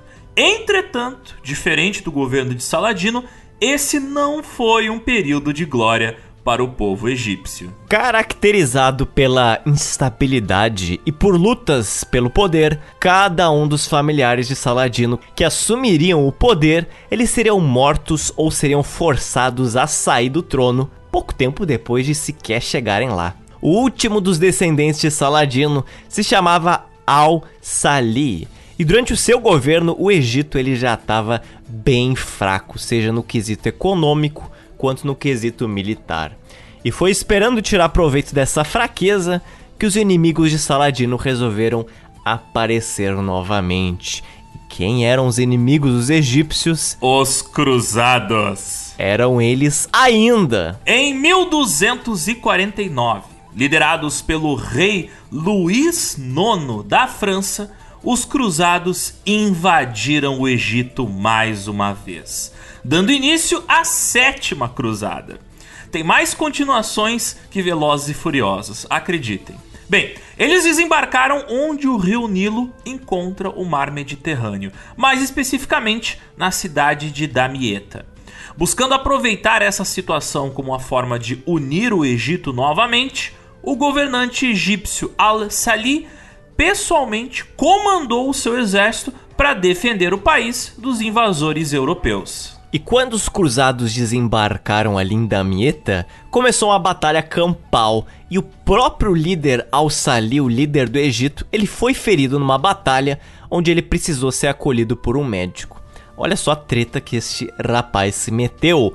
Como a perna dele estava com um problema grave de abscesso, que é basicamente quando se acumula uma quantidade enorme de pus no seu ferimento, o Al-Salih precisou que a perna dele fosse amputada amputada. Entretanto, ele não resistiu à amputação e ele morreu enquanto a batalha estava ali rolando. Então agora o Egito ele estava sem nenhum líder e para melhorar os soldados muçulmanos que estavam ali batalhando, eles perderam para os cruzados em Damietta. E agora os cruzados estavam se dirigindo para Cairo. E quem assumiria agora o trono do Egito? Naturalmente seria algum dos filhos homens de Al-Salih. Entretanto, essa sucessão de poder não seria tão simples assim. Afinal, o filho mais velho do Al-Salih, o Turan Shah, estava longe de casa, lutando contra hordas de mongóis mandados por Gengis Khan e que estavam lá no Iraque. Sendo que o segundo filho do Al-Salih ele era ainda apenas um bebê. Por isso, nesse ambiente político tenso, a esposa, a viúva do Al-Salih, a Sajarat al-Dur, tomou uma decisão até bastante ousada. Ela e vários conselheiros militares chamados de mamelucos, lembram-se deles? Falei para vocês guardarem o nome deles. Bom, juntos eles decidiram esconder a notícia da morte do seu marido, esconderam que o líder egípcio tinha morrido. Por motivos simples, para que os exércitos egípcios eles não ficassem abalados e eles não perdessem as esperanças quando fossem combater os cruzados. E, ao mesmo tempo, caso os franceses cruzados descobrissem que o exército egípcio estava sem um líder, isso tornaria eles mais confiantes nos seus embates, não é? Assim, tomando para si o posto de líder do Egito, a esposa do falecido, a Shajarat al-Dur, trabalhou com o principal conselheiro mameluco de seu marido para juntos poderem controlar o Egito e assumir o controle das tropas que iriam lutar contra os cruzados. Os exércitos egípcios, sob sua liderança, prenderam os franceses e conseguiram prender o próprio Luís IX na cidade de Mansoura. Mas apesar dessa vitória, é claro, o reino de Shajarat deveria ser temporário, deveria durar apenas até a chegada do filho dela, o Turan Shah, quando ele retornasse de Bagdá, para daí então poder governar o Egito. Isso é claro porque ela era uma mulher e não poderia assumir o trono. E felizmente o seu filho, ele tinha sido bem sucedido e tinha vencido os mongóis em Bagdá. Porém, no caminho de volta ao Egito, ele conseguiu morrer numa emboscada. Então veja a situação que temos aqui: o sucessor ao trono egípcio morreu e o antigo líder egípcio morreu. E agora quem mandará nesta nação, Alexander? E agora quem poderá nos ajudar? Os conselheiros do trono egípcio, os mamelucos, eles então pediram a Shajarat al-Dur para assumir o papel de sultana. Isso mesmo, pela primeira vez na história islâmica, uma mulher se tornou líder de uma nação. Então, ela ascendeu ao trono no ano de 1250. Pouco depois de ser nomeada, ela se casou com um dos mamelucos, um homem chamado Aibek, e conferiu a ele o título de sultão. No entanto, a Shajarat al-Dur, ela continuou a governar o país, mesmo já tendo um outro sultão pro Egito. Ela assinava ordens em seu próprio nome e ela governava por trás do trono, literalmente. É dito pelos cronistas da época que foi feito um arranjo pelo qual o novo sultão do Egito, Aibek, ele sentava ao trono e a sua esposa se sentava atrás dele, escondida por uma tela, por um véu, e assim sussurrava instruções no seu ouvido. O cara era quase um apresentador de televisão, sabe? Ela ficava ali no teleprompter avisando para ele: "Ó, oh, fala isso". Ela dava o roteiro, ele só seguia o roteiro. Exato. Em 1257, depois de vários anos seguindo governando assim, é dito que o Aibek se cansou de ser manipulado por sua esposa e resolveu, assim, ter uma segunda esposa. Quando a sua mulher, a primeira mulher, né, a Shajarat al-Dur, descobriu essa traição, ela tramou a morte de Aibek. Não se sabe ao certo o que aconteceu a seguir, mas o certo é que ela sofreu uma emboscada dos seus próprios auxiliares mamelucos amando do seu marido e foi assassinada. E depois teve o seu corpo dependurado na parte exterior da cidadela de Cairo. Entretanto, olha a treta. Quem assassinou ela foram mamelucos. Mas os mamelucos não são uma força unificada no Egito. E muitos mamelucos eram fiéis à sua sultana Shajarat al-Dur, mesmo depois de morta. Depois que eles descobriram que outros mamelucos tinham tramado e assassinado ela, teve simplesmente uma racha entre mamelucos no Egito.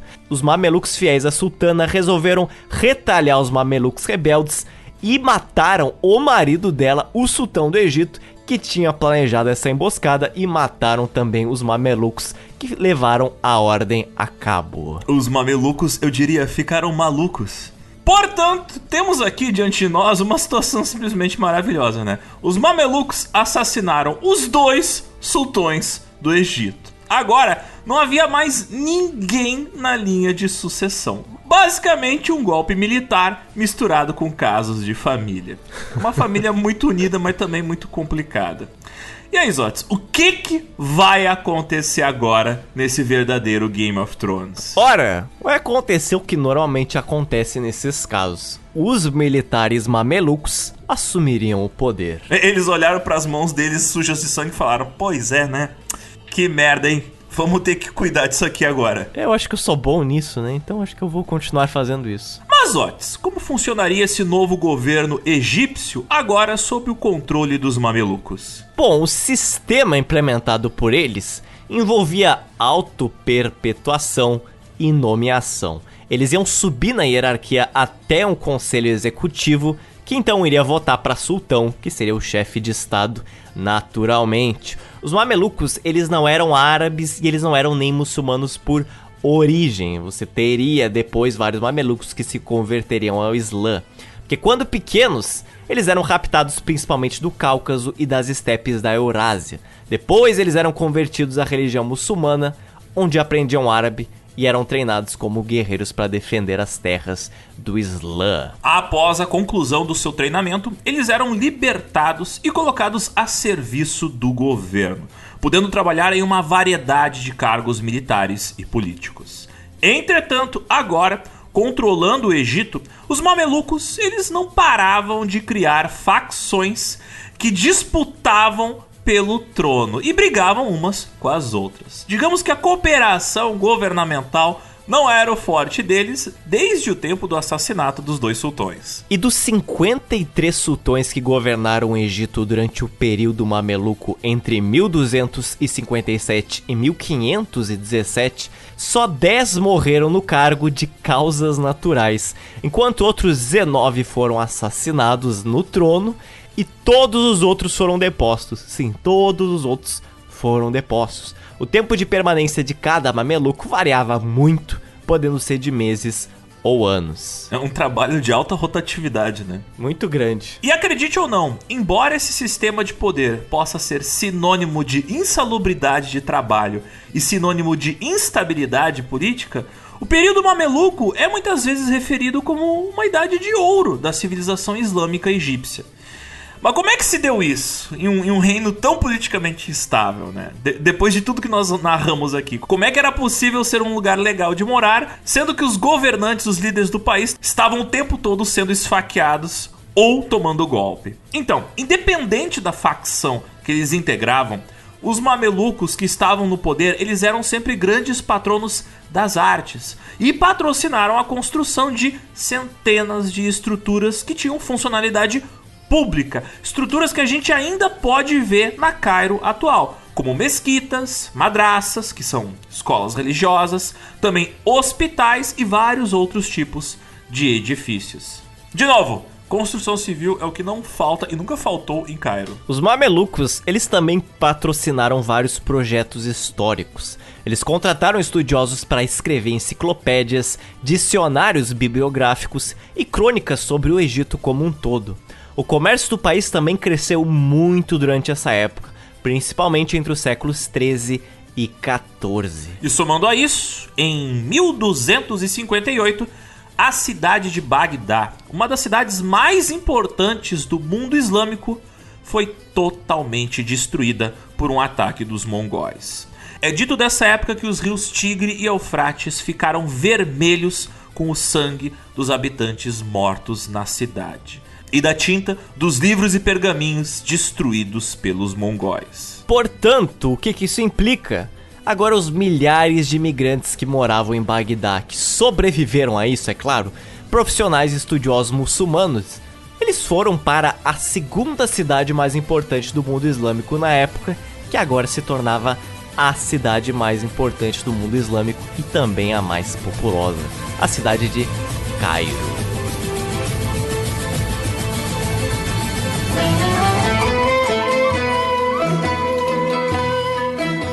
No século XIII, o governo mameluco iria reconfigurar Cairo de cima a baixo, de esquerda a direita. Grande parte dos antigos palácios dos Fatímidas, eles foram vendidos e demolidos, e no seu lugar, complexos religiosos e funerários mais novos foram construídos. Como eu disse, Cairo sempre foi um canteiro de obras. E de forma semelhante, certas ruas e becos tortuosos da cidade foram alargados para poder receber construções mais uniformes. Essa reconfiguração civil criou um padrão de complexo de edifícios residenciais de Cairo, fechados em si em uma forma de U, com um pequeno pátio no seu interior com portões que podiam ser fechados à noite ou em momento de distúrbios sociais. Esses bairros quadras, eles eram chamados de harats, onde um egípcio normalmente podia encontrar ali a maioria dos serviços comerciais essenciais que ele fosse precisar no dia a dia. Isso também era uma forma de reduzir o fluxo de pessoas que circulavam nas ruas e que pegavam carroças, porque agora Cairo estava aumentando cada vez mais em população. É assustador como já nessa época Cairo já tinha problemas de trânsito.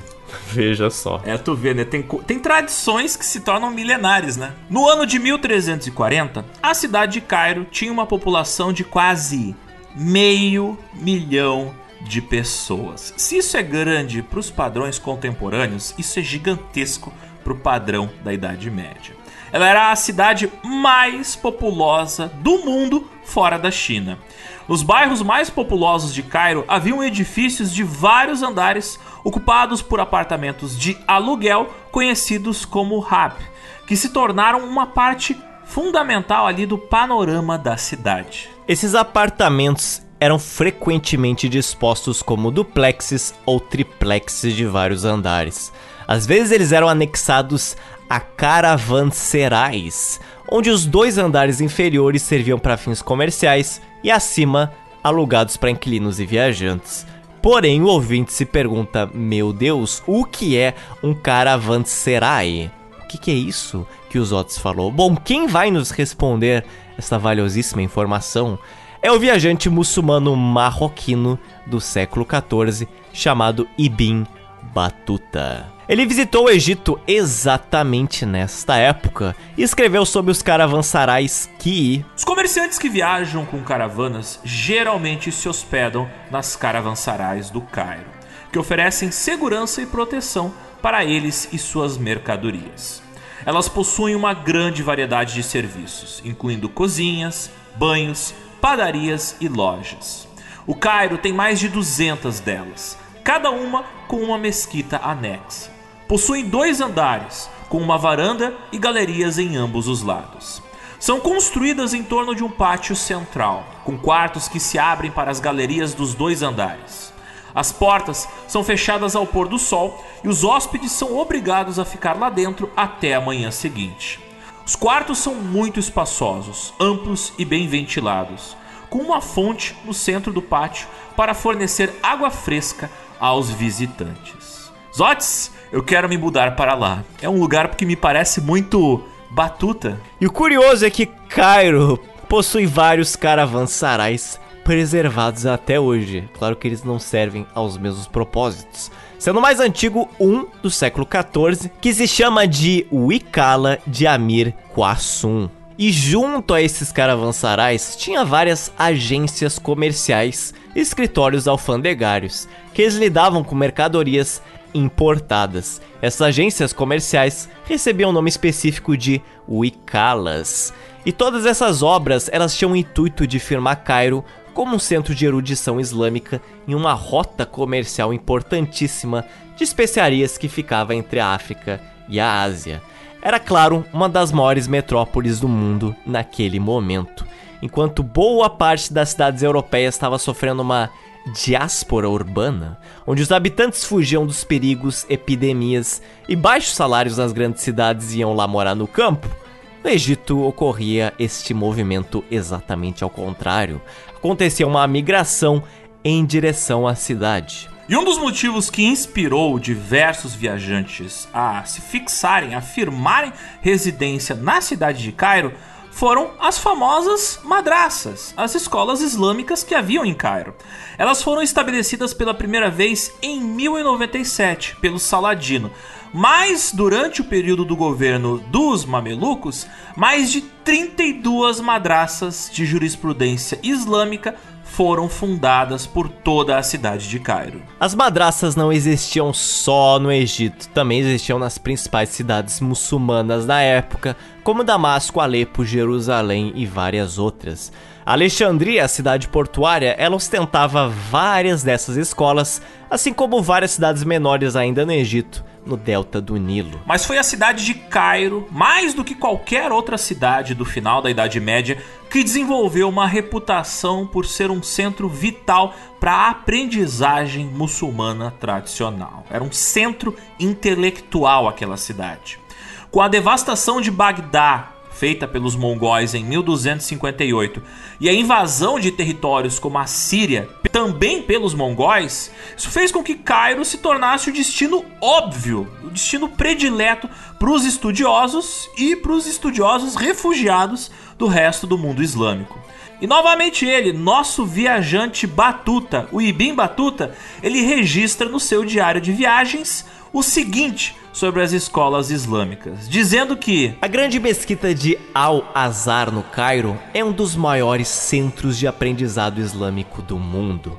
Ali, estudantes de todo lugar vêm para aprender as ciências religiosas e se tornar eruditos da lei islâmica. Essa instituição, assim como o próprio ensino superior, era um fenômeno amplamente urbano e por causa disso e de outros fatores, a cidade de Cairo estava se tornando um destino cada vez mais priorizado entre estudantes que buscavam uma especialização, ou até mesmo para aqueles árabes vindos do interior que buscavam uma instrução melhor para os seus filhos ou para eles mesmos.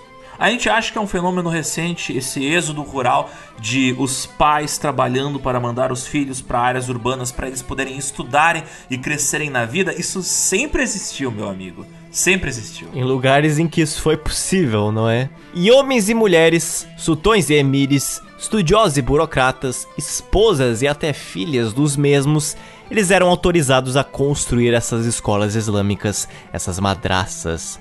Isso garantiu que elas proliferassem em uma velocidade aceleradíssima, com diversas variações de tamanho físico, matérias ensinadas e até no valor das suas mensalidades.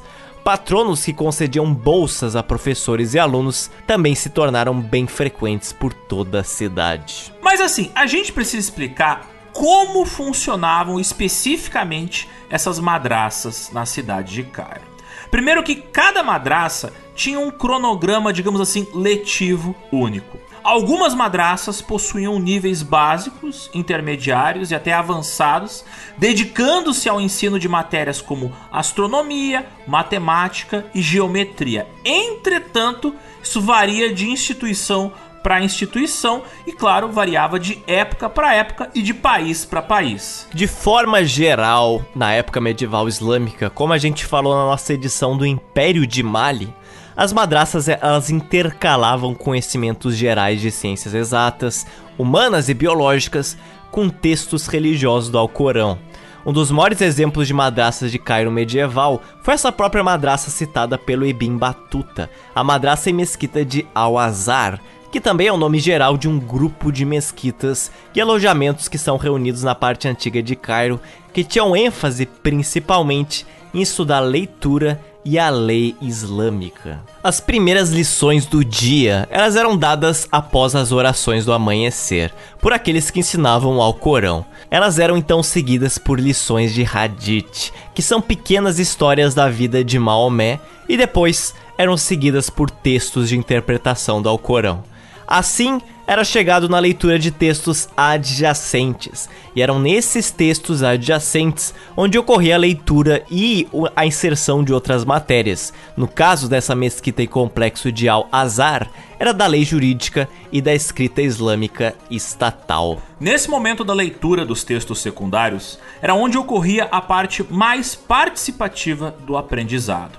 Lá, todos os alunos sentavam em roda e aqueles que tinham maior estudo do tópico sentavam mais próximos do professor. Entretanto, a participação de cada um ocorria de forma espontânea, como se fosse um debate. O método de aprendizagem dos textos envolvia argumentação e disputa. Não envolvia palestras. Os alunos podiam até mesmo resgatar tópicos ou trechos do próprio Alcorão ou trechos do Hadith para debater. Embora houvesse formas de disciplina dentro das madraças em relação aos alunos, como castigos físicos a alunos indisciplinados que faltavam a respeito com colegas ou instrutores, esse castigo ele não era ligado à supervisão ou vigilância contínua desses alunos.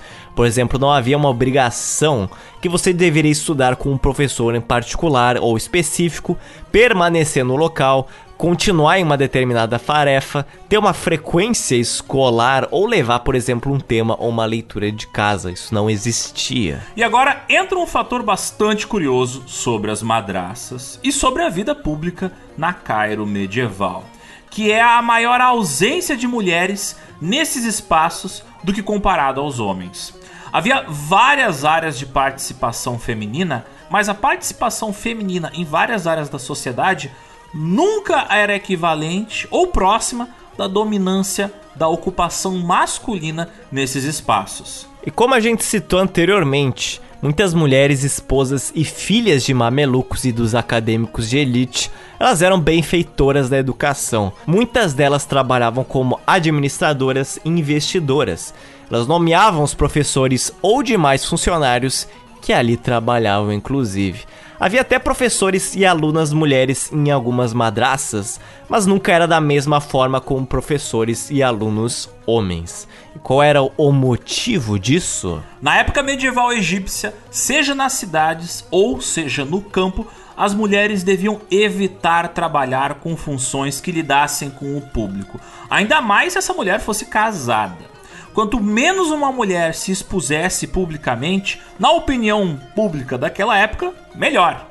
Ou seja, empregos que lidassem com litígio, negociações, julgamentos, comércio deveriam ser evitados por mulheres. Embora no Egito medieval não houvesse nenhuma lei explícita contra a participação de mulheres nesses ofícios, era uma ação mal vista pelo público. Era meio que de conhecimento comum que, olha, isso não é legal. Enquanto alguns podem pensar em primeira instância que isto é devido apenas de valores islâmicos na região que colocavam as mulheres nessas condições, bom, eu venho dizer que isso não era nem um pouco diferente do que ocorria na Europa cristã, inclusive até um tanto melhor, porque na Europa naquele momento mulheres, seja na Inglaterra, França ou Espanha, da mesma forma, elas se cobriam com véus quando se casavam e evitavam trabalhos que envolvia conversar com desconhecidos, de formas até bem mais intensas do que em Cairo. E na verdade, em Cairo, durante o período do governo dos mamelucos, muitas mulheres elas tinham oportunidades financeiras e de independência maiores que em outras cidades europeias do mesmo período, dado a maior quantidade de trabalhos oferecidos na capital e também ao grande número de divórcios que ocorriam naquela época. Divórcios muitas vezes iniciados pelas próprias mulheres contra os seus maridos. O estudioso sunita chamado de Ibn Azakir, no século XII, ele falou que ao longo da sua vida em Damasco, Síria, ele estudou com cerca de 80 professoras mulheres, quase todas com graus acadêmicos elevados, chamadas de ijazás. Damasco era um dos maiores centros de ensino feminino islâmico medieval. São três palavras que vocês talvez não pensassem que ia aparecer juntos aqui, né? Mas olha só, estão aprendendo algo novo. Porque lá em Damasco, das 160 mesquitas e madraças construídas entre o século 12 e 13, delas 26 foram financiadas por mulheres. Não pelos seus maridos, não. Foram financiadas por mulheres. Ponto final. Em algumas cidades islâmicas, como a cidade de Fez, no atual Marrocos, uma das primeiras madraças foi fundada por uma mulher, a Fátima Al-Firi. E assim, a educação feminina no mundo islâmico era encorajada, inspirada pelas histórias das esposas do profeta Maomé, que ao total foram 11, como foi o caso da Khadijah, uma empresária de sucesso, e também de Aisha, uma forte líder e intérprete das ações do profeta. De acordo com um hadith atribuído a Maomé e Aisha, as mulheres da cidade de Medina eram louváveis por causa do seu desejo de conhecimento religioso. Por isso, já haviam madraças especificamente voltadas para o público feminino em boa parte dos reinos islâmicos. Entretanto, em uma quantidade e frequência menor se a gente comparar as madraças voltadas ao público masculino. Um historiador de Cairo chamado Al-Sakhawi levantou um dado interessante dessa época. Das 1075 mulheres que ele identificou na cidade, 411 tinham dito que sabiam ler, escrever e sabiam recitar o Alcorão. Aí você vai pensar, tá, mas é menos da metade? Mas, meu amigo, nessa época era difícil você encontrar um lugar no mundo onde a taxa de alfabetização passasse de 2 ou 5%. Então dizer que próximo da metade dessas mulheres sabiam ler e escrever é algo bastante impressionante, de novo, se comparada à Europa cristã medieval, rolando ali naquele mesmo momento. E boa parte das mulheres em Cairo elas estudavam com um estudioso em particular, que era um costume comum não apenas entre elas, mas também entre muitos homens, porque o ensino das madraças era bastante informal e muitas vezes ele estendia aos lares e a outros espaços públicos. Inicialmente as mulheres eram instruídas quando meninas pelos seus familiares, até chegar à responsabilidade de um tutor homem. Mas igualmente dentro da família, o papel de lecionar sempre cabia ao pai, ao avô ou aos tios. Embora geralmente o ensino fosse um tanto segregado, ele não era oficialmente segregado, mas as mulheres tinham preferência a aprender com outras mulheres e homens com homens. Isso não acontecia na esfera pública, porque na convivência geral, os gêneros muitas vezes se misturavam. Por exemplo, em mesquitas, jardins e praças, homens e mulheres conviviam juntos, naturalmente.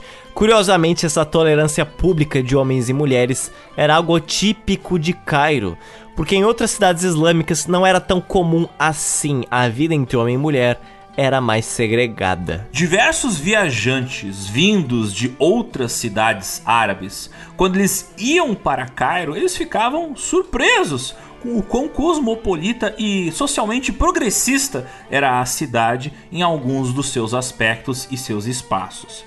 Por exemplo, o árabe Ibn al-Hajj, nascido no atual Marrocos, disse que ficou chocado ao visitar a cidade de Cairo e ver ali pelas ruas as mulheres participando, junto com os homens, de atividades nas mesquitas para ouvir a recitação dos livros por um sheik ou por um imã. Ah, para quem não sabe, imã é um líder de oração.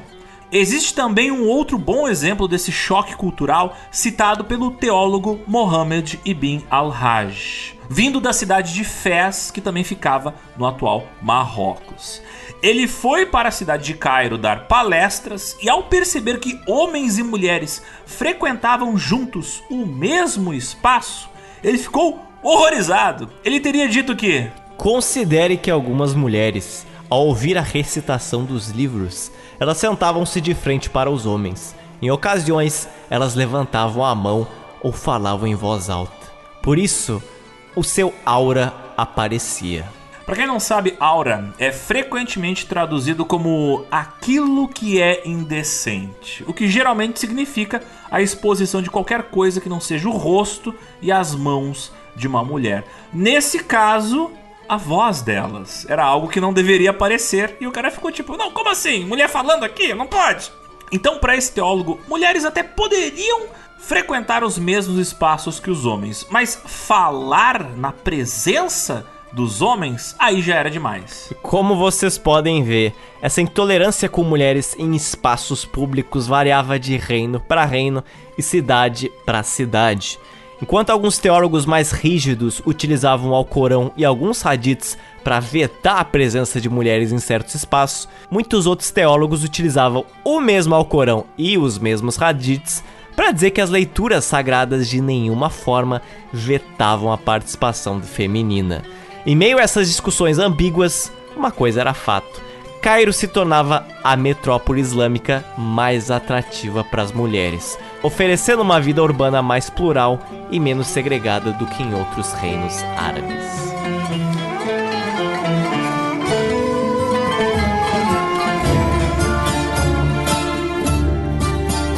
Neste século XIII, cada vez mais gente indo morar em Cairo, um verdadeiro êxodo rural começou a acontecer por lá. Moradores do interior do Egito, junto com toda a sua família, agora saíam do campo e iam para a capital. Entretanto, eles se deparavam com uma cidade com pouca moradia disponível. E sem dinheiro para comprar uma casa para sua família, eles tinham que se contentar em comprar pequenos terrenos e ali construir sua própria casa. Mas o quão pequeno eram esses terrenos? Bom, eles eram bem reduzidos, porque sem espaço largo suficiente para construir uma casa, a solução chega que você precisa construir para onde então, Alexander? Para cima, Zotes, vertical. Exatamente. O que não tem como ir pro lado sobe, né? Entretanto, essa tarefa ela fica ainda mais difícil quando você tinha ali com você oito ou dez familiares que iam dividir casa com você. Aí a pergunta fica: como é que você faz uma estrutura para comportar essa quantidade de gente? Bom, você vai ter que aumentar a altura dessa construção mais ainda.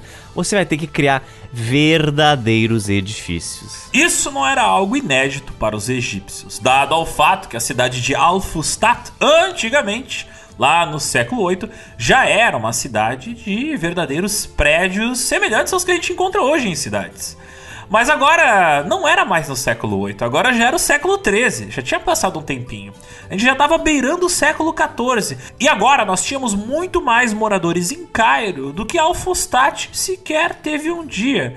Isso, é claro, implicaria também em edifícios cada vez mais altos e cada vez mais próximos uns dos outros. E o curioso é que essa tradição de egípcios vindos do interior para a capital, construindo um edifício alto com suas próprias mãos para abrigar familiares, filhos, irmãos, irmãs, esposas e até genro, se tornou parte da tradição de muitos egípcios que perdura até hoje.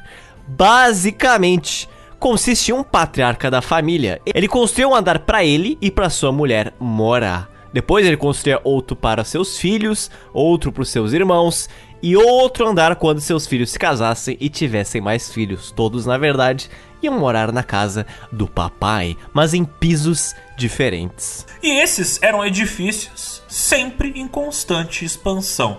Para quando a família ganhava mais algum membro, aí mais um andar era construído. Por isso, o edifício da família permanecia com o andar superior sempre inacabado, com os tijolos à mostra, pois afinal era sempre possível que aquele local voltasse a estar em obras em algum momento onde algum membro da família resolvesse se casar e formar família. Ou algum familiar viesse do interior para morar na cidade. Entretanto, muitos outros imigrantes rurais que chegavam em Cairo neste momento, eles não tinham sequer dinheiro para comprar esse terreno para construir algo em primeiro lugar. Então, eles começaram a se estabelecer em terrenos que, a princípio, né, não tinham dono nenhum, e aí eles começavam a construir suas casas ou edifícios. Isso acabou atraindo outros moradores que aos poucos iam fazendo o mesmo procedimento. Eles iam morando juntos em uma vizinhança que legalmente era informal, não era de ninguém. Era uma ocupação que não era reconhecido pelo governo mameluco. Esses complexos de edifícios informais, eles ficaram conhecidos como Hara. Hara é um termo que acabou sendo utilizado para se referir a esses bairros informais que existiam em Cairo. Os Haras, eles existem até hoje e eles são encontrados em vários lugares por toda a Cairo, normalmente ali no limite da região metropolitana da cidade. Embora o governo mameluco ele tivesse ciente dessas ocupações da capital, pouco foi investido para oferecer outras alternativas de moradia para essa população de baixa renda. Os esforços para modernizar Cairo estavam localizados principalmente no centro da cidade, onde estavam as suas várias madraças e os seus edifícios públicos. Entretanto, a população nos arredores de Cairo e nos seus bairros informais começaram até mesmo a superar a população do próprio centro da cidade e dos bairros adjacentes. Cairo parecia assim um organismo vivo que ia consumindo todas as áreas pantanosas do rio Nilo e transformando em edifícios de terracota, em casas de barro e de tijolos. Nessa expansão demográfica, a antiga cidade de Al-Fustat que se localizava mais ao sul do Nilo, ela foi completamente fagocitada, absorvida pelo Cairo, tornando-se agora um bairro de Cairo. Hoje, ela é chamada de Velha Cidade de Cairo, e muitos dos seus edifícios antiquíssimos, anteriores até mesmo ao grande incêndio de Al-Fustat, estão preservados lá de pé até hoje. Como, por exemplo, pedaços da muralha da fortaleza da Babilônia, aquela lá do início do nosso podcast. Você tem também construções do período romano, você tem igrejas coptas dos primeiros séculos depois de Cristo. Você tem também mesquitas da época dos Abássidas, do início da Idade Média e até quem sabe muita coisa que não foi descoberta, mas está debaixo do solo. Afinal, se estima que no subsolo da antiga Alfustat tem, é claro, várias outras ruínas arqueológicas que foram soterradas por séculos de camadas de lixo, esperando ali para ser descoberto. Entretanto, muitas pessoas moram nesses lugares, então você tem um grande desafio de como é que eu vou fazer uma escavação arqueológica em um local tão densamente povoado? Olha, tem aquela solução dos italianos: constrói um metrô, aí o pessoal é obrigado a cavar. Então, se o governo egípcio quisesse, ele poderia muito bem realocar essas pessoas, como já fez, para a construção de alguns modernos viadutos. Mas esse não é o caso. É semelhante a várias ruínas arqueológicas que são encontradas, por exemplo, no nosso Brasil na Baixada Santista, ou em regiões como em Recife ou em Natal, densamente povoadas. Como é que você vai escavar esses lugares, não é?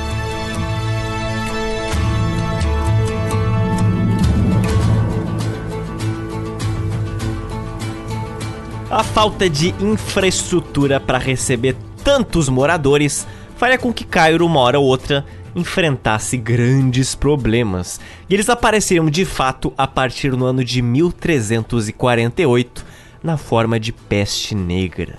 Para ter uma breve ideia de o quão grave foi esta coisa, se ligue no seguinte: durante os anos de 1348 a 1517, ao longo de um período de 159 anos, o Egito ele foi atingido por nada mais, nada menos que 50 ondas de peste bubônica. Só no século XIV elas mataram cerca de 200 mil pessoas. Já no século XV, mais de 500 mil egípcios foram vitimados pela peste. Olha estes números. Nosso amigo que apareceu aqui antes no podcast, o historiador Ibn Batuta, que citamos aqui anteriormente, ele passou por Cairo exatamente durante um desses períodos de ondas de peste negra. E nesse momento ele relatou que milhares de mortos por dia eram recolhidos de dentro das suas casas e despejados em carroças do governo para serem mais tarde cremados. Entretanto, Diferente de outras cidades europeias dessa mesma época, Cairo ela não teve uma diáspora urbana e nem teve um aumento da população rural por causa da peste. Mesmo com todos os perigos de saúde pública que envolviam morar em uma cidade ocupada por milhões de pessoas, as pessoas não saíam de Cairo, elas continuavam por lá. E somado a essas crises de epidemia, a capital também começou a enfrentar alguns problemas econômicos. Mas de quem seria a culpa desta crise econômica? A culpa é deles, dos portugueses, daquele mesmo século que aportaram aqui. Porque entre 1497 e 1499, o navegador português Vasco da Gama ele estabeleceu uma rota marítima em que ele conseguiu contornar o Cabo da Boa Esperança, que fica na atual África do Sul, e ele estabeleceu assim uma rota comercial em que fosse possível evitar o Cairo dos Mamelucos e também Constantinopla dos Otomanos, ambos povos muçulmanos que eram bastante hostis aos cristãos. O cara achou um atalho, quer dizer, não um atalho, né, mas ele achou um cheat code na realidade econômica.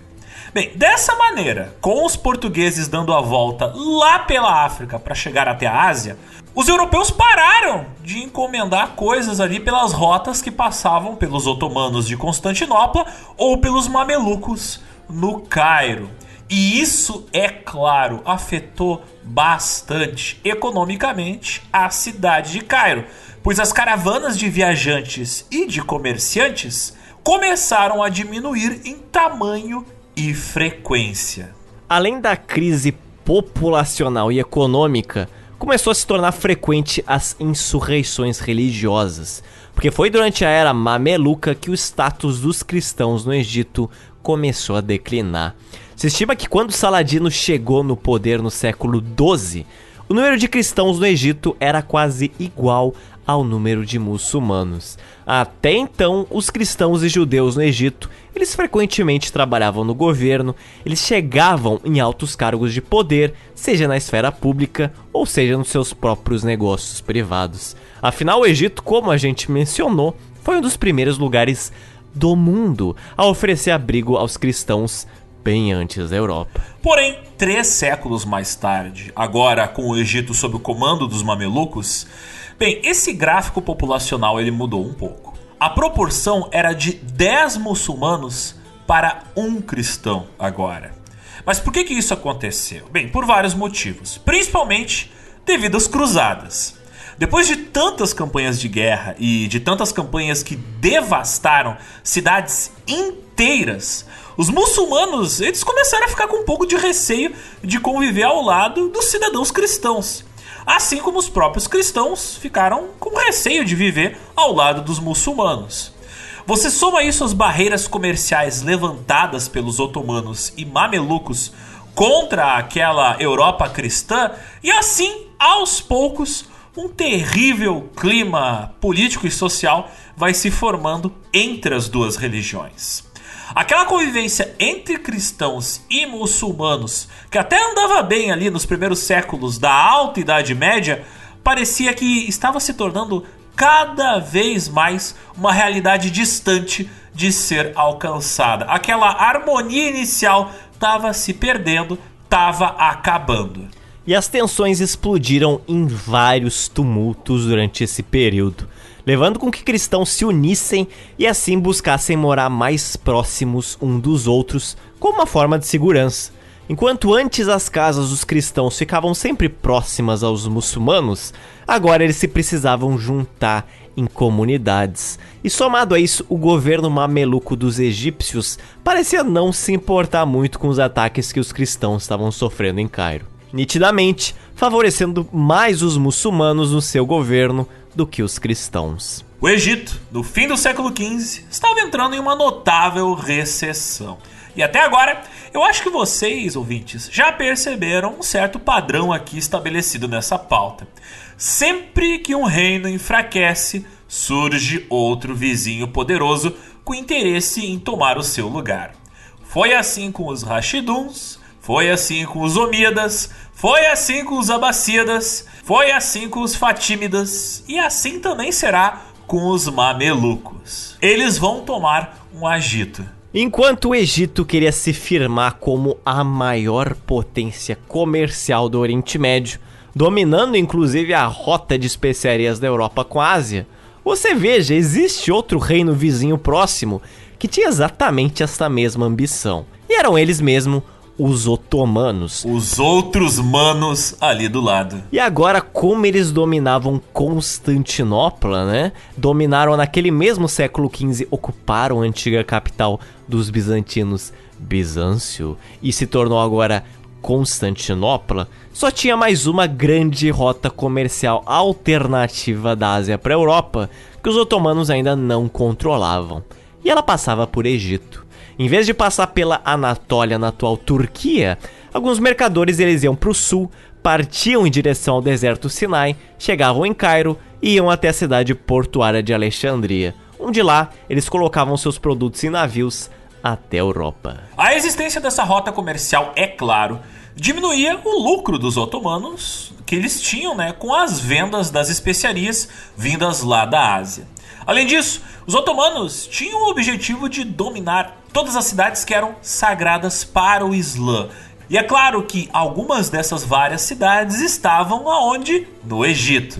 E novamente vai se criando um clima horrível entre os otomanos e os mamelucos, Para melhorar a situação, o exército otomano do século XVI era um dos mais bem treinados e equipados do mundo, com armas de fogo incluindo canhões, arcabuzes, granadas, além de possuir uma infantaria de elite especializada, os janízeros, que a gente já muito bem comentou ano passado. E que cor era a roupa dos janízeros? Vermelho escarlate. Enquanto isso, o exército mameluco egípcio, ele consistia em uma cavalaria que utilizava arcos e flechas. Tá bem, hein? Tá bem. Tá ótimo. Tá ótimo. Tá ótimo. Os egípcios, eles estavam cientes da eficácia dos armamentos dos otomanos, mas eles eram bastante tradicionalistas quanto ao seu estilo de combate.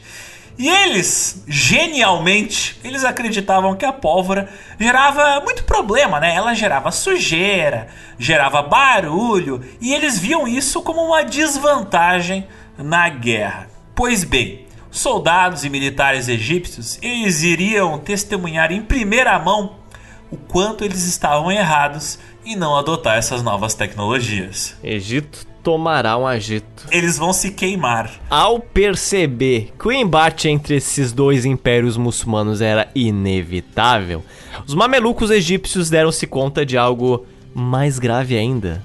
Olha só. Eles não possuíam soldados e recrutas o suficiente para se proteger de uma investida otomana. Bom, isso é no mínimo irônico, dado ao fato de que os mamelucos eram, antes de assumir o governo, soldados, né? Então, assim, Poxa vida, você tinha uma tarefa e falhou nela. Entretanto, com a ascensão dos mamelucos ao poder, muitos deles se dedicaram a cargos de governança e deixaram o serviço militar de lado. A que bela hora para isso ocorrer, não é mesmo? Por isso, no ano de 1514, os mamelucos começaram a recrutar fazendeiros e camponeses vindos de áreas rurais do Egito para servirem como soldados. É isso mesmo que vocês estão ouvindo. Em resposta a esse recrutamento, muitos desses homens eles fugiram para evitar de serem convocados pelo governo. Isso levou a uma escassez de trabalhadores rurais necessários para a produção de alimentos, e como não haviam pessoas plantando esses alimentos, bem, começou a acontecer uma escassez de pão, começou a acontecer uma escassez de outros alimentos, e isso resultou em um momento de fome que chegou até Cairo. Portanto, os mamelucos agora, além de estarem sem armas e sem soldados, também estavam sem alimentos. Vai se desenhando um cenário muito bonito. A batalha nem começou e eles já estão perdendo. Em três frontes diferentes. Parece a guerra dos emus isso aqui. Depois de uma campanha mais rígida para sequestrar, digo, recrutar outros homens das áreas rurais, os mamelucos conseguiram reunir 45 mil recrutas, mas muitas dessas galeras sequer sabia como atirar de arco e flecha, enquanto seus soldados realmente treinados eram só 15 mil. Ao saber que os otomanos tinham organizado uma força de combatentes que superava os egípcios no total de 3 para 1, bom, muitos reunidos ali para batalhar pelo Egito fugiram e até se suicidaram. Aqueles que ainda permaneceram sob serviço dos mamelucos, bem, esses soldados foram mandados para o leste da Anatólia para combater os otomanos. E lá ocorreu a Batalha de Chaldiran. Nesse conflito, quando o primeiro canhão dos otomanos foi disparado, os cavalos dos mamelucos, que nunca tinham presenciado um barulho tão alto, os animais se assustaram e correram incontrolavelmente em todas as direções.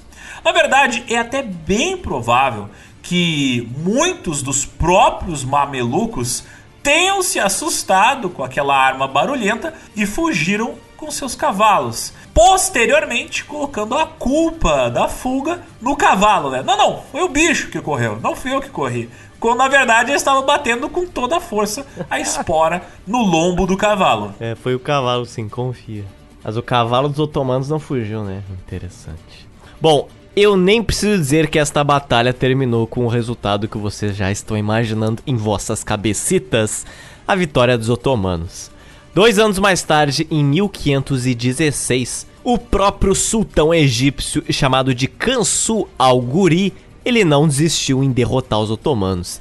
Ao saber que os otomanos estavam se aproximando cada vez mais do Egito, naquele momento eles estavam na Síria, o sultão resolveu recrutar tropas de mercenários de todas as classes da sociedade, vindos até mesmo de fora do Egito. O gerente enlouqueceu. Olha que interessante, só. A parte mais curiosa dessa história é a seguinte: nosso garoto, o Alguri, ele parece que mudou de opinião né, sobre a questão da pólvora ali no campo de batalha. Pois agora esse sultão ele resolveu equipar seus soldados e os mercenários que ele havia contratado com uma tecnologia assim até então inédita no Egito. Olha só. Canhões e armas de fogo. Ora, ora, ora, ora.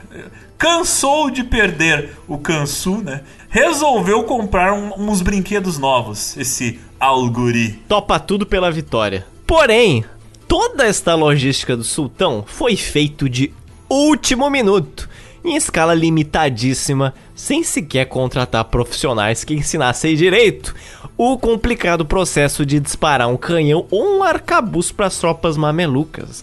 Caso alguém não esteja familiarizado com o termo arcabuz, é, em grossas analogias, um termo para uma espingarda no século XVI. É uma espingarda com pavio. Somado a isso, o trabalho de você preparar uma munição e disparar uma arma de fogo no século XVI era uma coisa tão complicada, é equivalente você ter que passar um café num coador de pano, só que numa arma de fogo. Você tem que pegar a pólvora, colocar na arminha, colocar a bala no meio, colocar, empurrar com uma canetinha, ajustar, colocar o clique, mirar e dum. Aí quando você disparar, você não vai conseguir ver nada, vai ficar sem ver por 2, 3 minutos pela fumaça, é uma delícia. Pra vocês terem uma ideia, nessa época ainda não existiam as armas modernas. Ah, vá, sério. Claro, Zotes, porque a gente ainda não tinha uma coisa muito importante, que é a bala que já vem ali com o cartucho da pólvora. Você tinha que colocar a bala na arma, colocar a pólvora, tirando de um saquinho, né? Você colocava a pólvora ali na, na, na arma, aí você acendia um pavio pra daí dar o tiro com aquele arcabuz. Então era bem precária essas armas. Elas eram efetivas quando a galera sabia usar. Agora esse pessoal aqui, que nem um Senai fez, aí complica. Com esses equipamentos improvisados e com as tropas muito mal treinadas, bem, era hora de partir para a batalha. E as tropas foram para a região da Síria, comandadas pelo próprio sultão do Egito, o Kansu al-Guri. Já nos primeiros momentos da batalha, adivinha quem morreu? Ah. O próprio sultão Kansu al-Guri. Ele estava cansado, finalmente vai descansar. Sabe muito esse aí. Para tentar manter a moral das tropas em alta, para tentar, né? Não sei se vai conseguir. O general egípcio Tuman Bey, que não é parente do Michael Bey, mas também estava no Egito. Bem, o Tuman Bey ele assumiu o comando da batalha e assumiu o comando também do Egito. Entretanto, ele teve que ordenar as tropas a recuarem. Por quê? Porque as tropas egípcias estavam tendo um desempenho vexaminoso diante do ataque de tropas muito mais profissionais, que eram o pessoal do exército otomano. Bom, é claro que os otomanos venceram. E eles foram se aproximando do Egito, chegando a conquistar a região de Gaza. No ano seguinte, 24 de janeiro de 1517, os otomanos avançaram mais ainda. Estavam lá, na frente, nas portas de Cairo. Toque, toque. Foi lá onde ocorreu a Batalha de Ridania, na qual o comandante egípcio Radim Sinan Pasha ele preparou uma investida por terra e por mar para proteger o Egito. Mas ele também não contava que os otomanos tiveram a belíssima mesma estratégia que ele. Navios otomanos já estavam em Alexandria e alguns conseguiram entrar ali no Nilo e estavam chegando até Cairo. Caso os navios otomanos tivessem êxito e chegassem em Cairo, a guerra praticamente terminaria, porque Cairo estaria ameaçada pelo bombardeio dos navios otomanos. E estar sob o perigo de ser bombardeado por um navio é basicamente um ultimato numa guerra. Isso aconteceu muito também no próprio Brasil, feito pelo próprio exército. o próprio exército já ameaçou bombardear o Brasil várias vezes em situações de impasse. As armas de fogo e os canhões colocados ali pelo comandante mameluco Tuman Bey em Cairo acabaram sendo quase inúteis para proteger a cidade, já que os otomanos eles conseguiram surpreender os egípcios por um ataque pela retaguarda da capital, assim conseguindo capturar e posteriormente saquear a cidade. Cairo foi pega por trás. As tropas do comandante Tumambei foram então rendidas e ele próprio foi enforcado na frente do portão de Cairo. Foi no mês de janeiro de 1517 que o Egito então foi anexado de fato ao grande Império Otomano.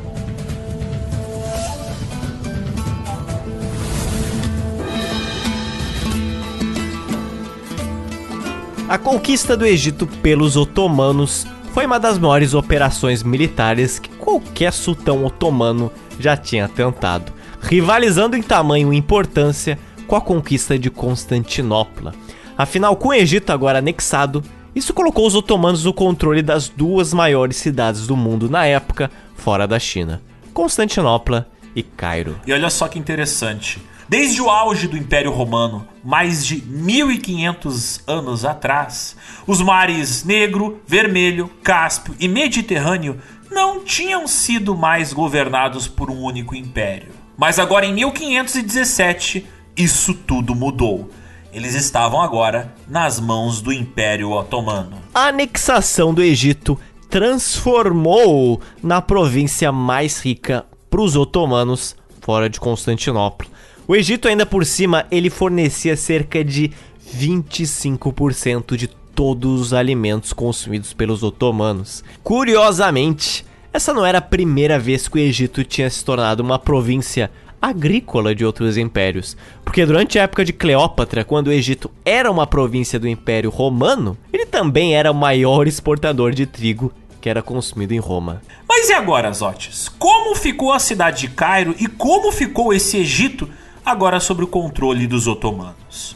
A cultura mameluca e a organização social do Egito, elas continuaram a mesma coisa em nível regional. E o recrutamento de soldados escravizados mamelucos continuou. Mas o governante do Egito era agora um governador otomano protegido por uma milícia otomana. Ao longo desta pauta, o Egito ele foi parte de diversos califados e impérios. Entretanto, havia bastante diferença entre cada uma dessas estruturas de poder. Cairo agora estava em uma situação bastante diferente do que quando estava sobre os califados Omíadas, Abássidas ou Fatímidas. Porque esses não eram um império, eles eram um califado. E qual é a diferença entre esses termos? Bom, o califado possui uma estrutura de governo descentralizada, com vários califas distribuídos por cada província, destinados a governar cada região, agindo, portanto, de uma maneira independente. Já o império não tem vários imperadores. Por isso agora, sob o controle do Império Otomano, a região do Egito ela estava em uma condição política e tributária bem diferente. A situação do Egito agora se assemelhava bastante à situação que estava o país na época que ele era ocupado pelos romanos. O Egito ele era agora explorado em prol de uma potência estrangeira, com os seus rendimentos servindo para propiciar novas expansões territoriais fora do Egito. O Egito agora ajudava a financiar a máquina otomana. Muitos dos produtos e dos lucros produzidos no Egito, eles não eram convertidos para benefícios para o Egito. Eles eram convertidos em coisas necessárias para o Império Otomano. E o declínio econômico que tinha começado com os últimos governadores mamelucos ele continuou. E com ele veio o declínio do investimento em edifícios públicos e na arte egípcia como um todo. E é claro que esse período de letargia egípcia não foi gerada totalmente pelos otomanos, mas sim intensificado por eles. Porque agora vários títulos de poder e várias famílias mamelucas permaneceram no poder, somado agora a famílias otomanas que foram incorporadas em Cairo. Então, novamente, quem vai bancar toda esta realeza tinha sido e vai ser o trabalhador médio egípcio que mora em um hara, em uma habitação informal, sem infraestrutura, afastado do centro de Cairo. Ao longo dos séculos, isso foi tomando proporções bastante bizarras.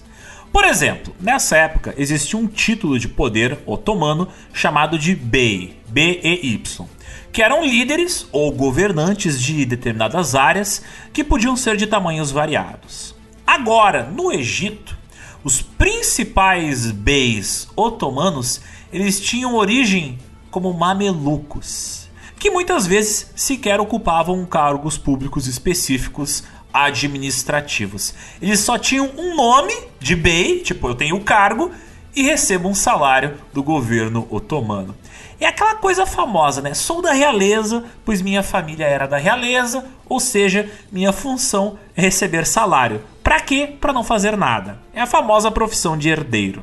Aliás, povo sendo explorado e gente ficando rica nas costas dos outros, isso está me parecendo muito com o Brasil, né, Zantes? Povos oprimidos unam-se. Somado a isso, famílias reais dos mamelucos começaram a criar facções e disputas pelo poder.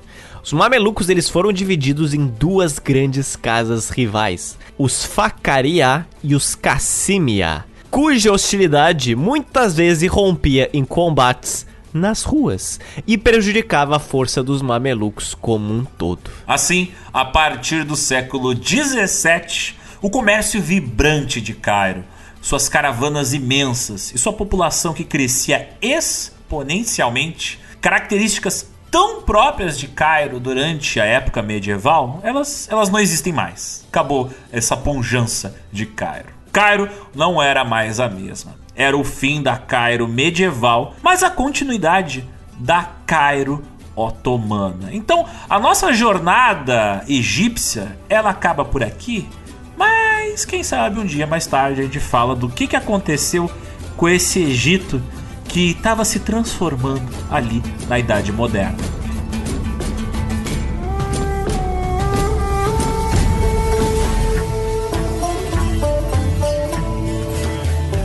Indicações culturais. Então, Zotes, nossos ouvintes ainda não estão satisfeitos com esse enorme episódio. Eles querem mais conhecimento. Então, por favor, nos indique filmes que falam sobre essa fantástica cidade que é a Cairo. Não vou indicar filmes porque eu sou do contra. sou contra a cultura. Porra, indica um filme. Bom, primeiro é que o GeoPizza ele move montanhas ao longo dos dos continentes, todos eles. Por quê? Alexander, qual é o podcast em português que faz um podcast sobre o Califado Abacida? Nenhum, só nós. E aí você quer me dizer que é coincidência, simplesmente coincidência, que aquela empresa que não deve ser nomeada um terror para todos os continentes, chamada Ubisoft, resolve lançar um jogo do Assassin's Creed que se passa no Califado Abacida. E agora? Então, deve ter alguém lá dentro que ouve a gente. É, então. Tem isso. Não contentes, já lançaram o trailer e o gameplay deste jogo. E seria muito estranho eu fazer propaganda de um jogo na qual nunca joguei, não sei se é bom porque não foi lançado. Mas eu posso. E eu vou fazer isso agora. Eu indico o futuro jogo Assassin's Creed Mirage. Embora não aconteça em Cairo nem no Egito como um todo, ele acontece em Bagdá, no atual Iraque, durante a época de ouro islâmica em torno do século 9, ou seja, pelos 800, no Califado Abaceda, na época de ouro islâmica que nós tanto falamos aqui, que revolucionou as artes e a arquitetura egípcia e do Oriente Médio como um todo. Zotes, eu não acredito que você não vai falar do único Assassin's Creed que ocorre no Egito. Exatamente! Tenho também que indicar o joguito Assassin's Creed Origins, lançado em torno de 2017, que embora aconteça no Egito Ptolomaico, ou seja, na época de Cleópatra e Cairo não exista no jogo. Inclusive é uma dúvida que me veio, será que existe algum forte militar naquela região no jogo onde é Cairo? Eu imagino que sim. Porém, você visita Alexandria, você visita Memphis, você visita outras partes e cidades romanas que nós não abordamos aqui. Mas a temática é fantástica. Fica aí, anote Assassin's Creed Origins e Mirage quando sair em outubro de 2023. Se você é um viajante do futuro, quero saber se essa indicação cultural minha foi uma burrada, foi precipitada ou não. Pulando o tempo, vamos para os dias de hoje. Quero indicar um documentário muito legal de 2009, mas que ainda é muito relevante nos dias de hoje, chamado Garbage Dreams ou Sonhos do Lixo. Porque esse documentário ele trata de um problema que castiga a cidade de Cairo permanentemente, desde a era medieval até os dias de hoje: o lixo urbano. Esse filme é um estudo não só do problema da coleta do lixo em uma cidade gigantesca e profundamente desigual, mas fala também da vida dos trabalhadores que muitas vezes são os mais ignorados dentro daquela sociedade. As pessoas que coletam lixo e aqueles que vivem de reciclar e tirar o seu sustento do lixo. Aqueles que nascem, vivem e morrem em função do lixo de Cairo. Não é uma dica cultural medieval, mas você pode fazer um recorte histórico e considerar que o trânsito na época medieval em Cairo deveria ser um problema. Eu não sei como era de fato o trânsito na época medieval em Cairo, mas eu sei como é o trânsito em 2022 em Cairo. Eu vi. Meu filho, socorro. Bom, é por isso que receba o filme Cairo Drive, feito em 2013, há 10 anos atrás. Esse é um documentário que explora a vida complicada do trânsito de Cairo. Se tem uma coisa que eu posso dizer é que ele não é monótono. Filmado entre 2009 e 12, antes e durante a Revolução Árabe Egípcia, o filme explora a identidade coletiva no país, as lutas internas e os sentimentos que conduzem às mudanças históricas que aconteceram no Egito no início da década passada. No filme, o cineasta Sherif Eukatia ele anda pelas ruas congestionadas da cidade para estudar desde motoristas de táxi a ambulâncias, até guardas de trânsito e cidadãos comuns. Ele tenta entender os hábitos, o comportamento, as frustrações, o humor, o fatalismo e as decisões de vida ou morte conectadas a um hábito tão comum, mas tão complicado, que é dirigir em uma cidade onde a única regra, praticamente, é que não há regras. Claro que há regras de trânsito em Cairo, mas eu te digo que realmente em alguns momentos parece que não há. Sabe aquele meme da placa regras? Não há regras? Então, vale para Cairo. Tem um documentário bem mais antigo que esse, de 1991, que se chama Cairo, a cidade vitoriosa. Cairo, The City Victorious, dirigido por James R. Doty, que é um filme que ele examina a história e a cultura cultura de Cairo, destacando os desafios enfrentados pela cidade em termos de superpopulação e os problemas de infraestrutura inadequada e a pobreza na cidade.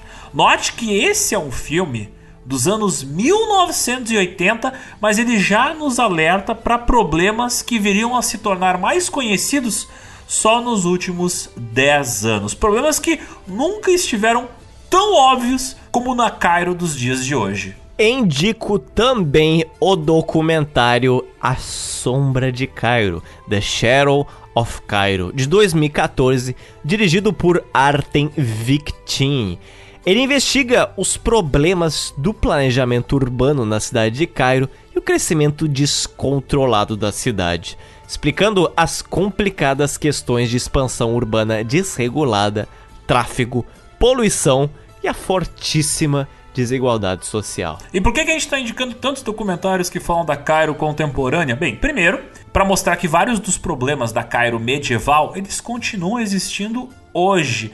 E claro, são problemas sistêmicos, né? Não tem uma solução simples. Então, para vocês entenderem a complicação que é organizar uma cidade. E segundo, é que isso é uma dica para episódios futuros que vocês ainda vão ouvir, porque Cairo, bem, é uma cidade onde a gente vai morar um tempo, né, Zotis? Tem algumas, algumas várias coisas a se falar dessa cidade e civilização, viu? Mas antes de falar essas coisas, primeiro a gente tem que ouvir os gritos daqueles que clamam por serem ouvidos. É chegada a hora do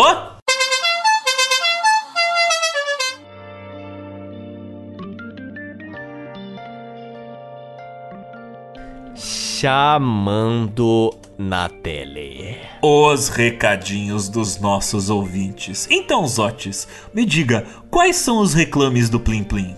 No Twitter, Igor Mazeto, ele nos fala que uma das coisas mais bizarras que eu aprendi com o Joe Pizza é que existe um grupo extremista neofascista nos Estados Unidos chamado de Bugalu e que esses escroques têm nos seus símbolos uma bandeira com um iglu, puro suco de palmolice estadunidense. Também no Twitter, o Lorde Peverel nos manda a seguinte mensagem.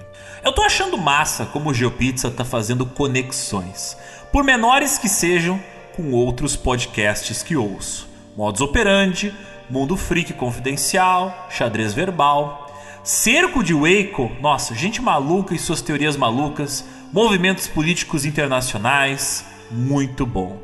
KKKKK. Diretamente de Curitiba, nós temos um apoiador fantástico chamado Pedro Scapini. Pedro Scapini faz magia com seus dedos. Calma. Ele cozinha! Ele cozinha e esteve presente no Masterchef. De que ano eu não sei, mas ele estava lá, dotado de toda a sua sapiência e do seu avental. Estamos a uma pessoa de distância do Jacan. Exatamente. Fantástico. E da Paola Caroselha. Bom, fato é que ele não veio cozinhar para nós ainda. Aguardo. Ele nos manda um recado, que é: Terminei agora o último episódio e um comentário do Alexander me chamou muito a atenção. Ó, segurei, Alexander. Não sei se foi pensado ou não, mas a referência a Chainsaw Man como o futuro é pica está muito atrelada a todos esses movimentos de ódio na internet. A frase em questão surgiu de uma tradução não oficial, um fansub do mangá. Essa mesma tradução, ela mudava as falas dos personagens para serem antissemitas e anticomunistas, tudo disfarçado de humor politicamente incorreto. E essa fansub adicionou um elemento de humor que a transformou em um meme instantâneo e fez vários leitores buscarem por ela ao invés do próprio material original. Esta história ficou bem estranha quando o anime foi ao ar e obviamente usou a tradução oficial como base para a dublagem. Havia uma expectativa de que as piadas da tradução não oficial seriam incorporadas, até que se chegou o momento do O futuro é pica. E a dublagem usou O futuro é show como na tradução oficial.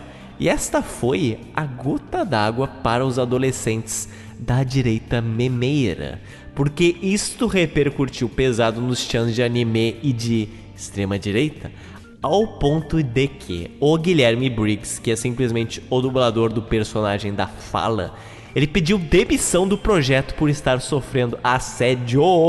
Essa treta toda me fez pensar como grupos como os Bugalu e o Quequistão conseguem se disseminar, com memes, piadas leves, cultos ao politicamente incorreto, etc. Consegui ver na treta de Chainsaw Man uma simples piada se tornar base para um discurso de ódio de extrema direita. Este ouvinte, Pedro Scapini, simplesmente entendeu todo o propósito dos últimos dois episódios.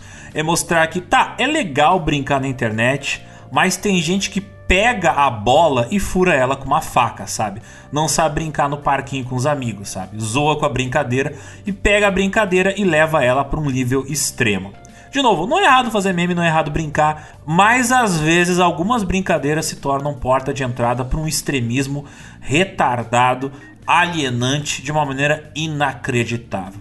E sabe o que é mais irônico, Zotes? O mais absurdamente hum. irônico de tudo? Hum. Chainsaw Man é um anime sobre um cara que é abusado e destruído por pessoas que têm mais poder econômico do que ele e que o único motivo dele existir, o único motivo dele ser deixado vivo é para ele cumprir com o trabalho dele. Ele é um trabalhador sendo explorado. Não é eu falando isso. O anime martela isso na tua cabeça em todos os episódios. Eu fico dizendo, cara, como é que você assiste isso e não se dá conta do que a porra dos criadores quiseram dizer. Tipo, é literalmente uma crítica a essa cultura de escritório e de tu viver só pro trabalho. É literalmente uma crítica a essa lógica capitalista, sabe? E eu fico. Uau, como é que tu vai defender esse anime e ao mesmo tempo ser um maluco de extrema direita? É, é inacreditável. Mas enfim, de novo, o nível de alienação do jovem médio na internet às vezes é impressionante. Esta galera nunca mandou muito bem de semiótica. Temos também uma mensagem do Rodrigo Silva, que nos diz o seguinte: Boa tarde, pessoal. Zotes e Alexander, achei hoje o penúltimo episódio e por muitas vezes achava que estavam falando do nosso Brasil durante o governo anterior. Parabéns mais uma vez, belíssimo trabalho, bastante esclarecedor, sem trocadilhos. Bom, acontece que a mente humana, ela trabalha às vezes no inconsciente. e às vezes você explicitar esse inconsciente não lhe faz uma pessoa mais perturbada. Brincadeira, faz sim. Tá bom? Faz sim. Estou rindo, estou rindo isso. olhando para as medicações que estão vencendo, porque eu não tomo elas. Mas vamos lá, Zotes. Siga, siga com seu discurso complexo sobre a psique humana. Eu vou falar isso como autocrítica. Por quê? As almas que viram a primeira temporada de The Last of Us vão relembrar, sem spoilers, spoiler free, que existe um, um episódio específico que é um casal de homens que um deles Vamos falar em boas palavras, tá bom? O cara é provavelmente, ao que tudo indica, anarcocapitalista. Ele tem um bunker, ele tem armas, ele tem a bandeira amarela com a cobrinha, ele é simplesmente metódico e ele é o estereótipo do cara na blusa de flanela com boina e barba. Ai, ai, ai, ai, ai, ai, ai, ai. E aí como é que fica? E aí, como é que fica? E aí, ao ajudar lá um homem super sensível que foi auxiliá-lo, uau, eles viram um casal. Porém, eu vi este episódio e eu mantive minhas impressões para eu mesmo. Porém, o mal veio. O mal se chama nosso apoiador Pedro Henrique, né? Brincadeiras. Te amo. Mas ele fala o seguinte: Sobre os EPs da KKK e o racismo, gostaria de falar que achei muito bom essa viagem através do século XX e começo do 21. Estão de parabéns novamente, mas eu amei o Alexander lendo as falas e cartas dos caras. Não consegui deixar de imaginar ele muito no estilo americano cheio de arma. Me fez até lembrar aquela gay do The Last of Us que tinha uma bandeira do Don't Tread on Me. Mas enfim, baita trabalho novamente. E é o nosso ouvinte, o Pedro Henrique da Rosa, o Cadelinha de Deus, ele manda uma foto do ator, né, que interpretou este guia armamentista na série The Last of Us, o ator Nick Offerman, onde ele aparece cabeludo com flanela e dá a entender que eu pareço com esta criatura. Parece. E aí ele comenta o seguinte: Esse cara, eu só conseguia pensar nele quando vocês falaram sobre as pessoas com medo do apocalipse que compravam abrigos. Claro, que ele estava vivendo em um apocalipse mesmo, né? Ele era um prepper que, tipo, acertou. Não, de fato, tinha que se preparar para o apocalipse. Mas daí, o Thiago Magnus, um outro apoiador, ele respondeu o seguinte. Putz, assisti esse episódio esses dias e lembrei do podcast também. Aí o Zots, ele fez uma tréplica, ele respondeu aos dois. Meu Deus, muito obrigado, porque quando eu vi esse episódio eu lembrei do Alexander também alter ego dele, armamentista vivendo nos Estados Unidos. E aí o Pedro Henrique da Rosa, ele completa dizendo o seguinte: Alexander, você tem um cosplay para fazer. E aí eu digo, não tem um cosplay, eu sou este cara. Calma, rapaz. você vai com calma. Vocês não sabem onde fica meu bunker, porque quando o mundo acabar, eu não vou deixar vocês entrar. Ainda bem. Prefiro ficar lá de fora. Temos aqui também recado de outros episódios, não os últimos, mas igualmente importantes. Porque se você nos mandar um recado show de bola, ele será eventualmente lido quando quando der tempo. Esse foi o caso, por exemplo, do que nos mandou Rafael Madeira, que embora tenha o nome Madeira, não mora na ilha de Madeira, em Portugal. Nem é feito de madeira. Ele mora ali perto, ele mora na Espanha, mora em Barcelona. Ele manda o seguinte: Caros Alexander Isotes, esta semana teve Comic Barcelona e eu fui lá conferir. Dentre os autores promovendo seus trabalhos, tinham dois espanhóis lançando uma obra referente a um velho amigo do GeoPizza. Hum, que amigo será este?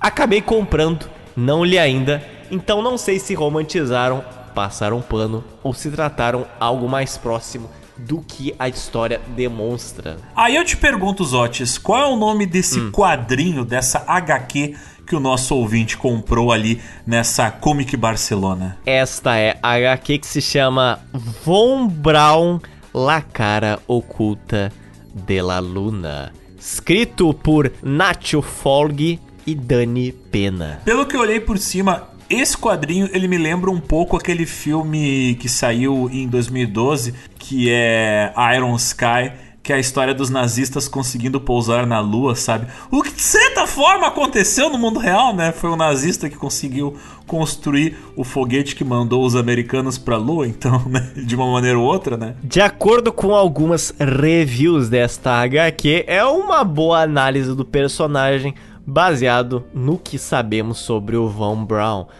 Todas as tretas e polêmicas, mas não entra muito a fundo dos conceitos e ideias do personagem, porque não se sabe exatamente da opinião do Von Braun sobre algumas pessoas, mas se sabe o que ele fez.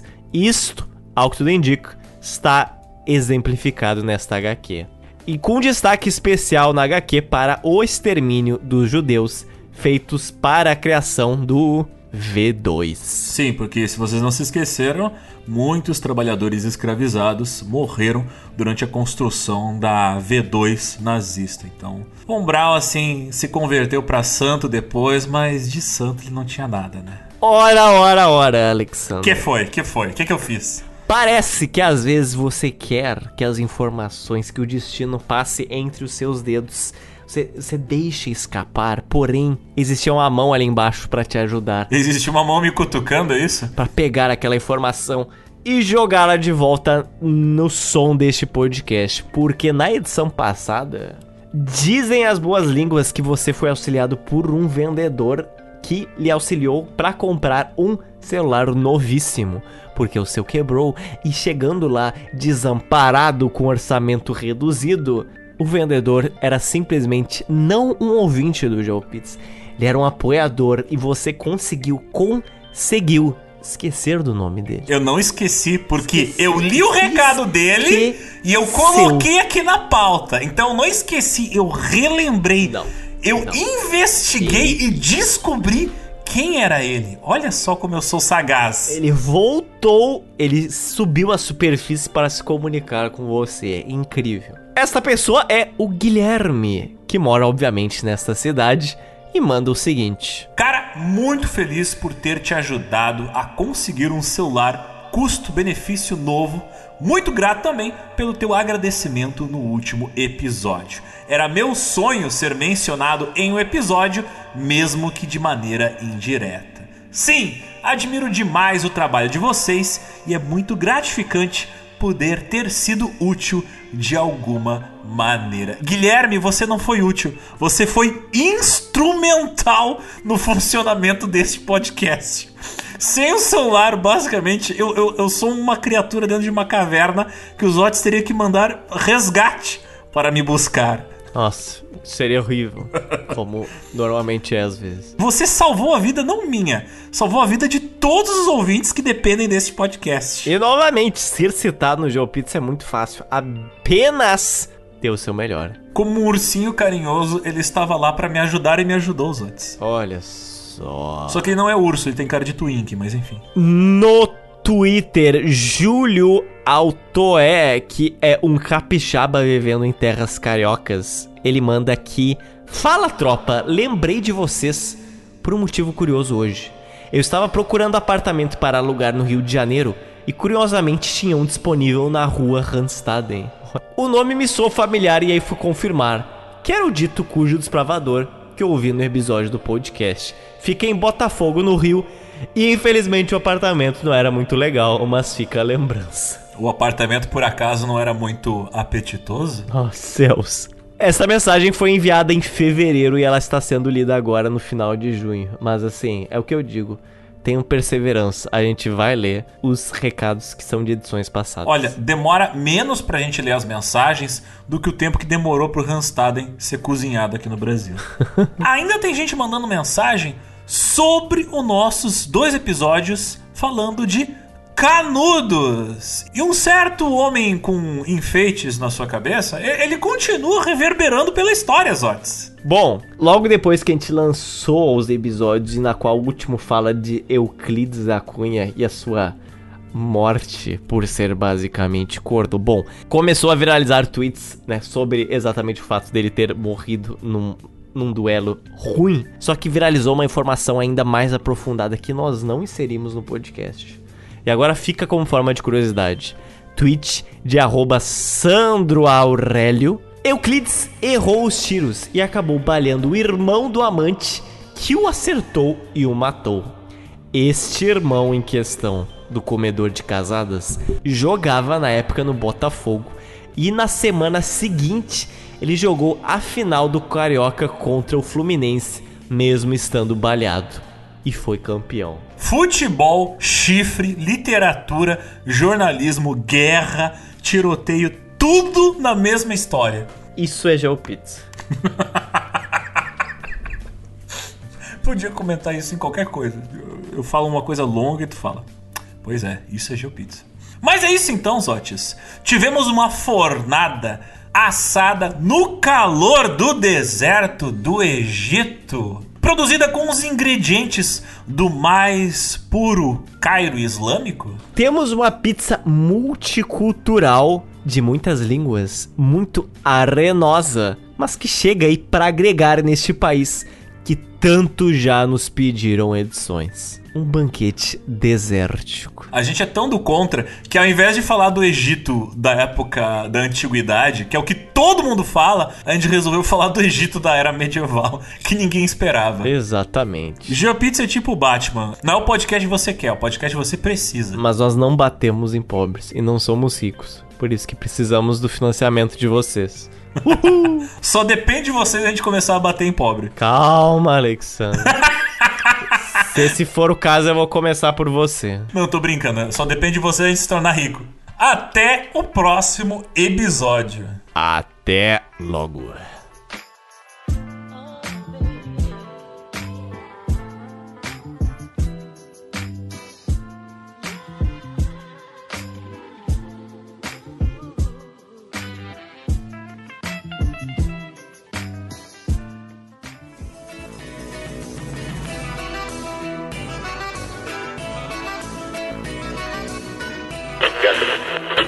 Eu achei que tu ia fazer uma piada de Alexandre Frota. O negócio é areia, o negócio é caminhão. Olha, o Alexandre Grande, o Frota.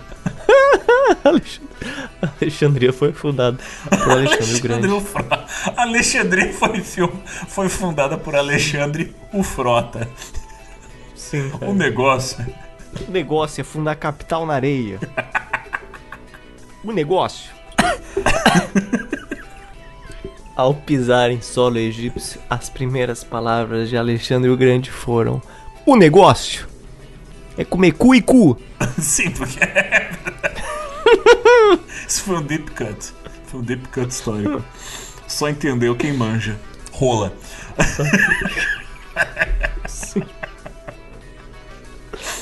Ai, ai. Ok. Cara, eu quero agora um deepfake do Alexandre Frota no filme Alexandre. Imagina o Alexandre Frota lá comendo jara de letra. Ah, que coisa aquele filme é- fantástica, velho. Aquele filme é definitivamente um filme. Ele é um filme legal, mas faz tempo que eu vi ele. Ele é. Eu tenho quatro horas. Ah, um filme tem quatro horas, mas eu faço um podcast que tem seis. Ah. Golão. O que eu ia dizer? Vamos Ai, gravar as indicações culturais. Indicações culturais. Então, risoto. Me- Meu Deus, por que, por que eu falei de risoto? Risoto. risoto. Eu já contei essa piada? Não, não, não. Uma vez uma, uma amiga minha me viu e tava com outra amiga minha. Com outra amiga que não me conhecia. Ela falou, olha os otes. E ela, o quê? Um risoles? E aí ficou essa, Tá, tu já essa piada. contou. E o mais in- interessante é que tem um personagem em Jojo que se chama Risoto, Risoto. e ele é platinado. Só isso. Bab al-Nasser, ou Portão da Vitória em português. E o segundo portão se chamava Bab al-Futu, ou em português, o Portão da Conquista. Esse portão ficava no lado norte do muro. São três então portões. São dois ou três antes? Um, dois, três portões. Pariu. Porra. Como os números são difíceis. Pô, um podcast de história e o cara não sabe qual que é os Ainda bem anos. que não é de matemática, hein? Puta que pariu. Ah, Mas a gente fala dos anos, Otis. Vai que tá tudo errado os anos. Mas isso não é anos, é Esses tempos aí, teve um certo cara que viveu 200 anos nesse, nessa pauta aqui. Sim, cara. Só pra conquistar. Descendente de Maomé. Era o tio é do foda. Maomé. Ele é foda. O cara pegou o DeLorean dele Eu vou criar o verdadeiro, o verdadeiro islamismo. Bem, no De Volta pro Futuro, adivinha da onde o Doc Brown consegue o plutônio pra fazer o, o carro funcionar? Hum, Da Síria. Egito. Ah, é. ó. Dos abacidas. Desabastecido. Pronto. Fundaram uma nova dinastia. Ele fundou a dinastia Ikshidid. Ikshidid? E que xixi- Shit Kid. Parece uma música do Caminho das Índias. Shirikid. Shalame ishk ishk ish salame ish Ikshidid. Ikshidid. Ikshidid. Ikshidid. O Alexander muçulmano não existe. Não pode te machucar. Sim, por... Ascensão de Saladino e a capital Cairo, 1169. Quando Salgadinho. Meu Deus! Saladino, caralho. Tá escrito Quando ali Salgadinho. Onde é que tá Salgadinho? Do Egito. Que já tá vendo coisas, hein? Salgadinho no Egito. Salgadinho no Egito. Eles estavam fugindo, é claro, do resto dos incêndios da cidade. Tu leu correto E ali, eu agora- não te ouvi. Oi? É que tá escrito Saladinho.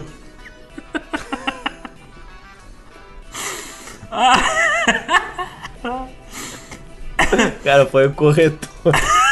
Eu tô falando, é o Saladinho. Esse corretor é muito sacana, né? Ele odeia o Egito. Turcos seljúcidas viram os turcos selvagens. Saladino vira sa- Salgadinho. saladinho. Salgadinho. Que corretor maldito, cara. Cairo tava virando uma festa. E o Salgadinho, quero dizer, o Saladino, ele percebeu que tinha que organizar aquela bagunça. Ai, não, não bota isso. Por quê? Ah, não. Chega. Socorro. Diferente dos seus antecessores. Saladino, cara, não tem que SH daqui. Se eu ficar. Chega. Fez com uma letra. Help me. E diferente dos seus antecessores. Ah, eu não consigo!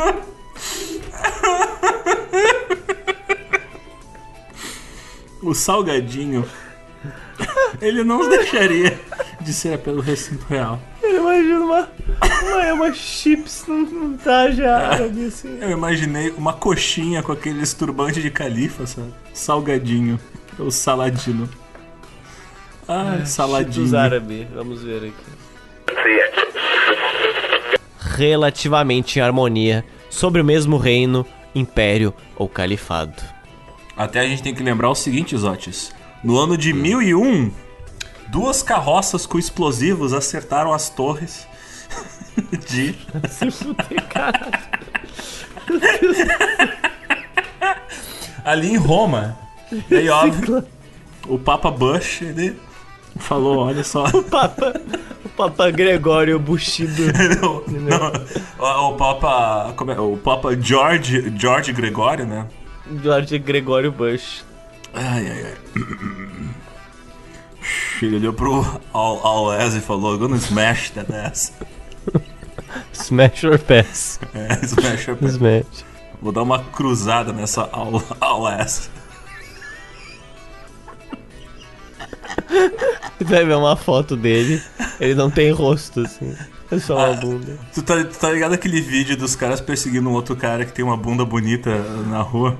Sim. tipo, é o califado, é o cara com a o Alex. bonita e tem um monte de cruzados olhando assim, tipo, assoviando. Isso. Ah, sim. É o resumo dessa pauta.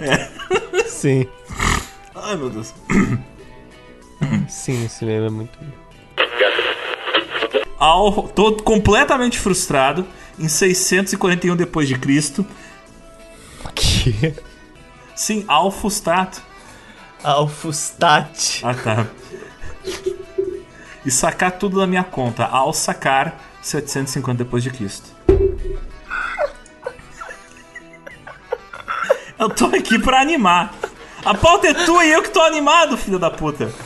Alascar. Ah, vai se lascar. Vai, se, vai completamente se lascar. É o ao lascar. Que horror. Eu vou ter que fazer essa piada, tá sério. Agora, Zotes! Século 6. Não, século 7, né? Sete. Tá, tá, tá. Eu não sei contar. Eu sei que nem você. Não, chega, chega. E também começaram a aumentar por toda a fortaleza da Babilônia. Em volta da fortaleza da Babilônia. Dentro, cara. E começaram a crescer dentro e fora da fortaleza da Babilônia. Tá, mas é dentro ou fora? Os dois! Calma. Você prefere dentro ou fora, Zotes? Sabia que existe um papa em Alexandria? Ui? Tá, vamos seguir. Aham. Sobre o quê? Que? Que papo em Alexandria? Existe um papa em Alexandria. Sobre o quê? Tomar no cu. Tu falou, existe um papo em Alexandria. Papa! Ah, tá. E o que, que ele gosta de comer? Existem vários papos em Alexandria, mas eu não entendo nenhum deles. O que que ele papa? Coroinhas? Pariu. Para tentar manter a moral das tropas egípcias em alta, o general egípcio Tuman Bey, é irmão do Michael Bay, o general egípcio. Caralho, como é que ele consegue, velho? Caralho, Mas é Tuman. Bey! É o mesmo sobrenome. O general egípcio Tuman Bey, que não é parente do Michael Bay, ele assumiu o comando da Batalha do Egito. Talvez até por isso que os Transformers depois foi gravado lá, né? Mas enfim. Pariu, cara, como é que ele consegue, cara? Como é que ele consegue fazer essas coisas? Eu não sei, cara. Mas não é aquele Transformers 2 A Vingança dos Derrotados? Então tá aqui, ó. A gente faz o roteiro com tanta pesquisa e carinho ao longo de meses. O cara chegar e falar: Não, não, Tuman Bay, parente do Michael Bay, que gravou Transformers no Egito. Mas ele não é- o sobrenome não é Bay? Tem aquele autor, o Hakim Bey, né? Então, então tudo, tudo Bey. E aos ouvintes mais familiarizados com a história muçulmana, não é Bey de Bey é turco, B-I-Y, é realmente B-A-Y. Então é, é igual ao, ao, ao Michael Bay mesmo. Sim, é todo mundo da Bahia, é Bey. Chega.